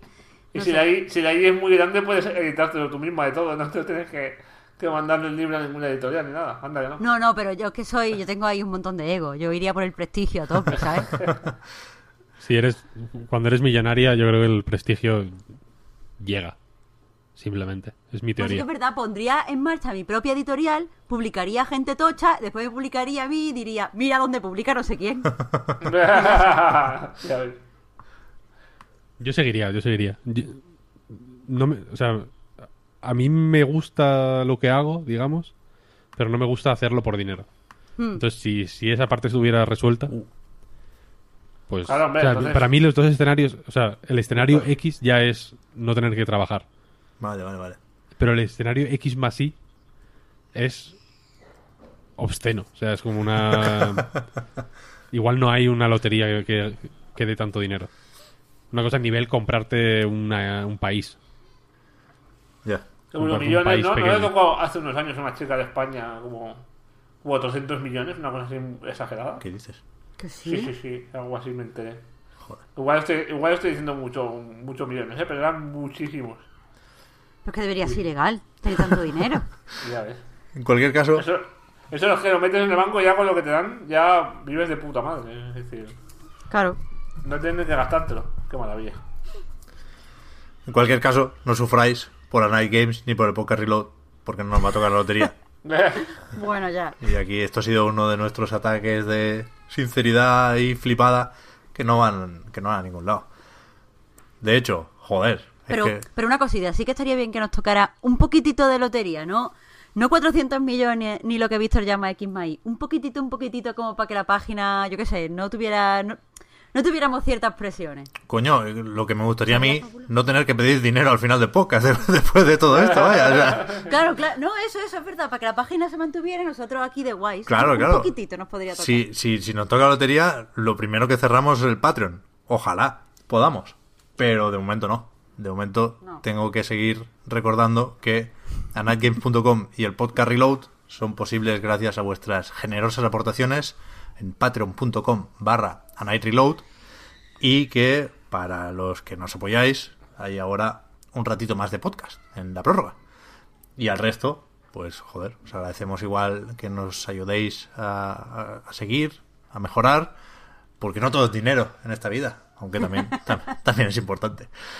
Pero si les toca la lotería y quieren invertir, Ah, eso también, claro. Bueno, Claro, claro. Claro. estamos abiertos, estamos abiertos. Claro, claro. Ese sería igual el mejor escenario. Que no nos tocara la lotería para que, evitar la tentación de, de irnos a vivir a un yate, pero que tuviéramos a un millonario ahí soltando dinero como a lo loco. Ese, ese es el escenario bueno. No, no hablamos hace no mucho de... No me acuerdo cómo era. De, de que te toque la lotería y, y- y como comprar estudios y hundirlos para joder a la gente. O Hombre, no. comprar... ¿Cómo era la historia esta? No me acuerdo. No sé, no me acuerdo tampoco. Yo he dicho hoy que haría el remake del Parcer Dragon Saga, tío. Yo lo can- yo cancelaría el... Yo, yo qué sé, el... The Last of Us 2. y yo, Víctor, tú ves que quieres ir de estos millonarios malvados. Como el... O sea, mi- para mí el ejemplo me- sin duda mejor de millonario que hay en el mundo es el pavo que compró el disco de Butan Clan. Que costaba dos millones, no sé cuánto. Y que no lo ha, y que no lo ha sacado. Qué bueno, ¿no? Se lo quedó para escucharlo solo, ya está. Creo que era un... Creo que era un canalla total que también estaba como...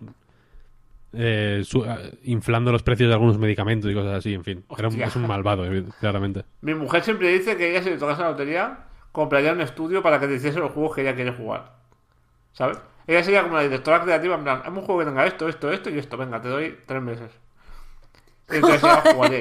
Pero sería, ¿eh? sería con látigos ahí, o sea, tres Sí, sí. meses.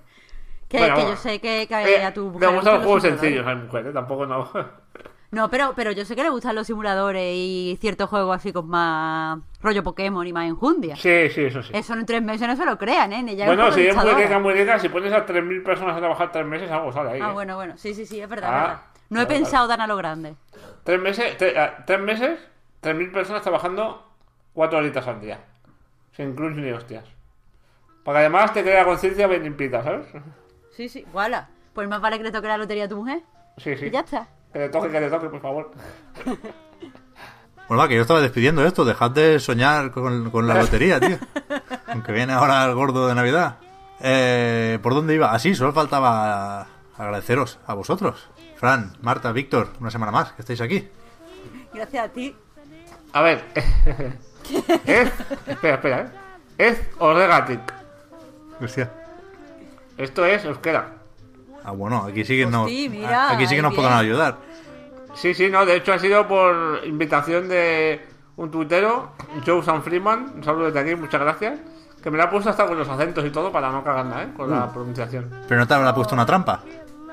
Eso es lo que he comprobado después, no, no me ha dicho, no, no, no, no, te lo juro que está bien todo. Me ha puesto el muchas gracias y me ha puesto el, el no, no por eso, que es como algo así como de nada, que es lo que te acabo de decir. Vale, vale. Es que la semana pasada también hubo algún que otro objection, ¿eh, Fran? Con el sueco. Sí, sí, ya lo hablamos, ya. Vale, vale. ok. Pues eso, gente, nos vemos la semana que viene con los Gothic. Yo pensaba que era la otra, pero no. Es la que viene, es la que viene. Así que nos vemos entonces. Chao, chao. Hasta luego. Adiós.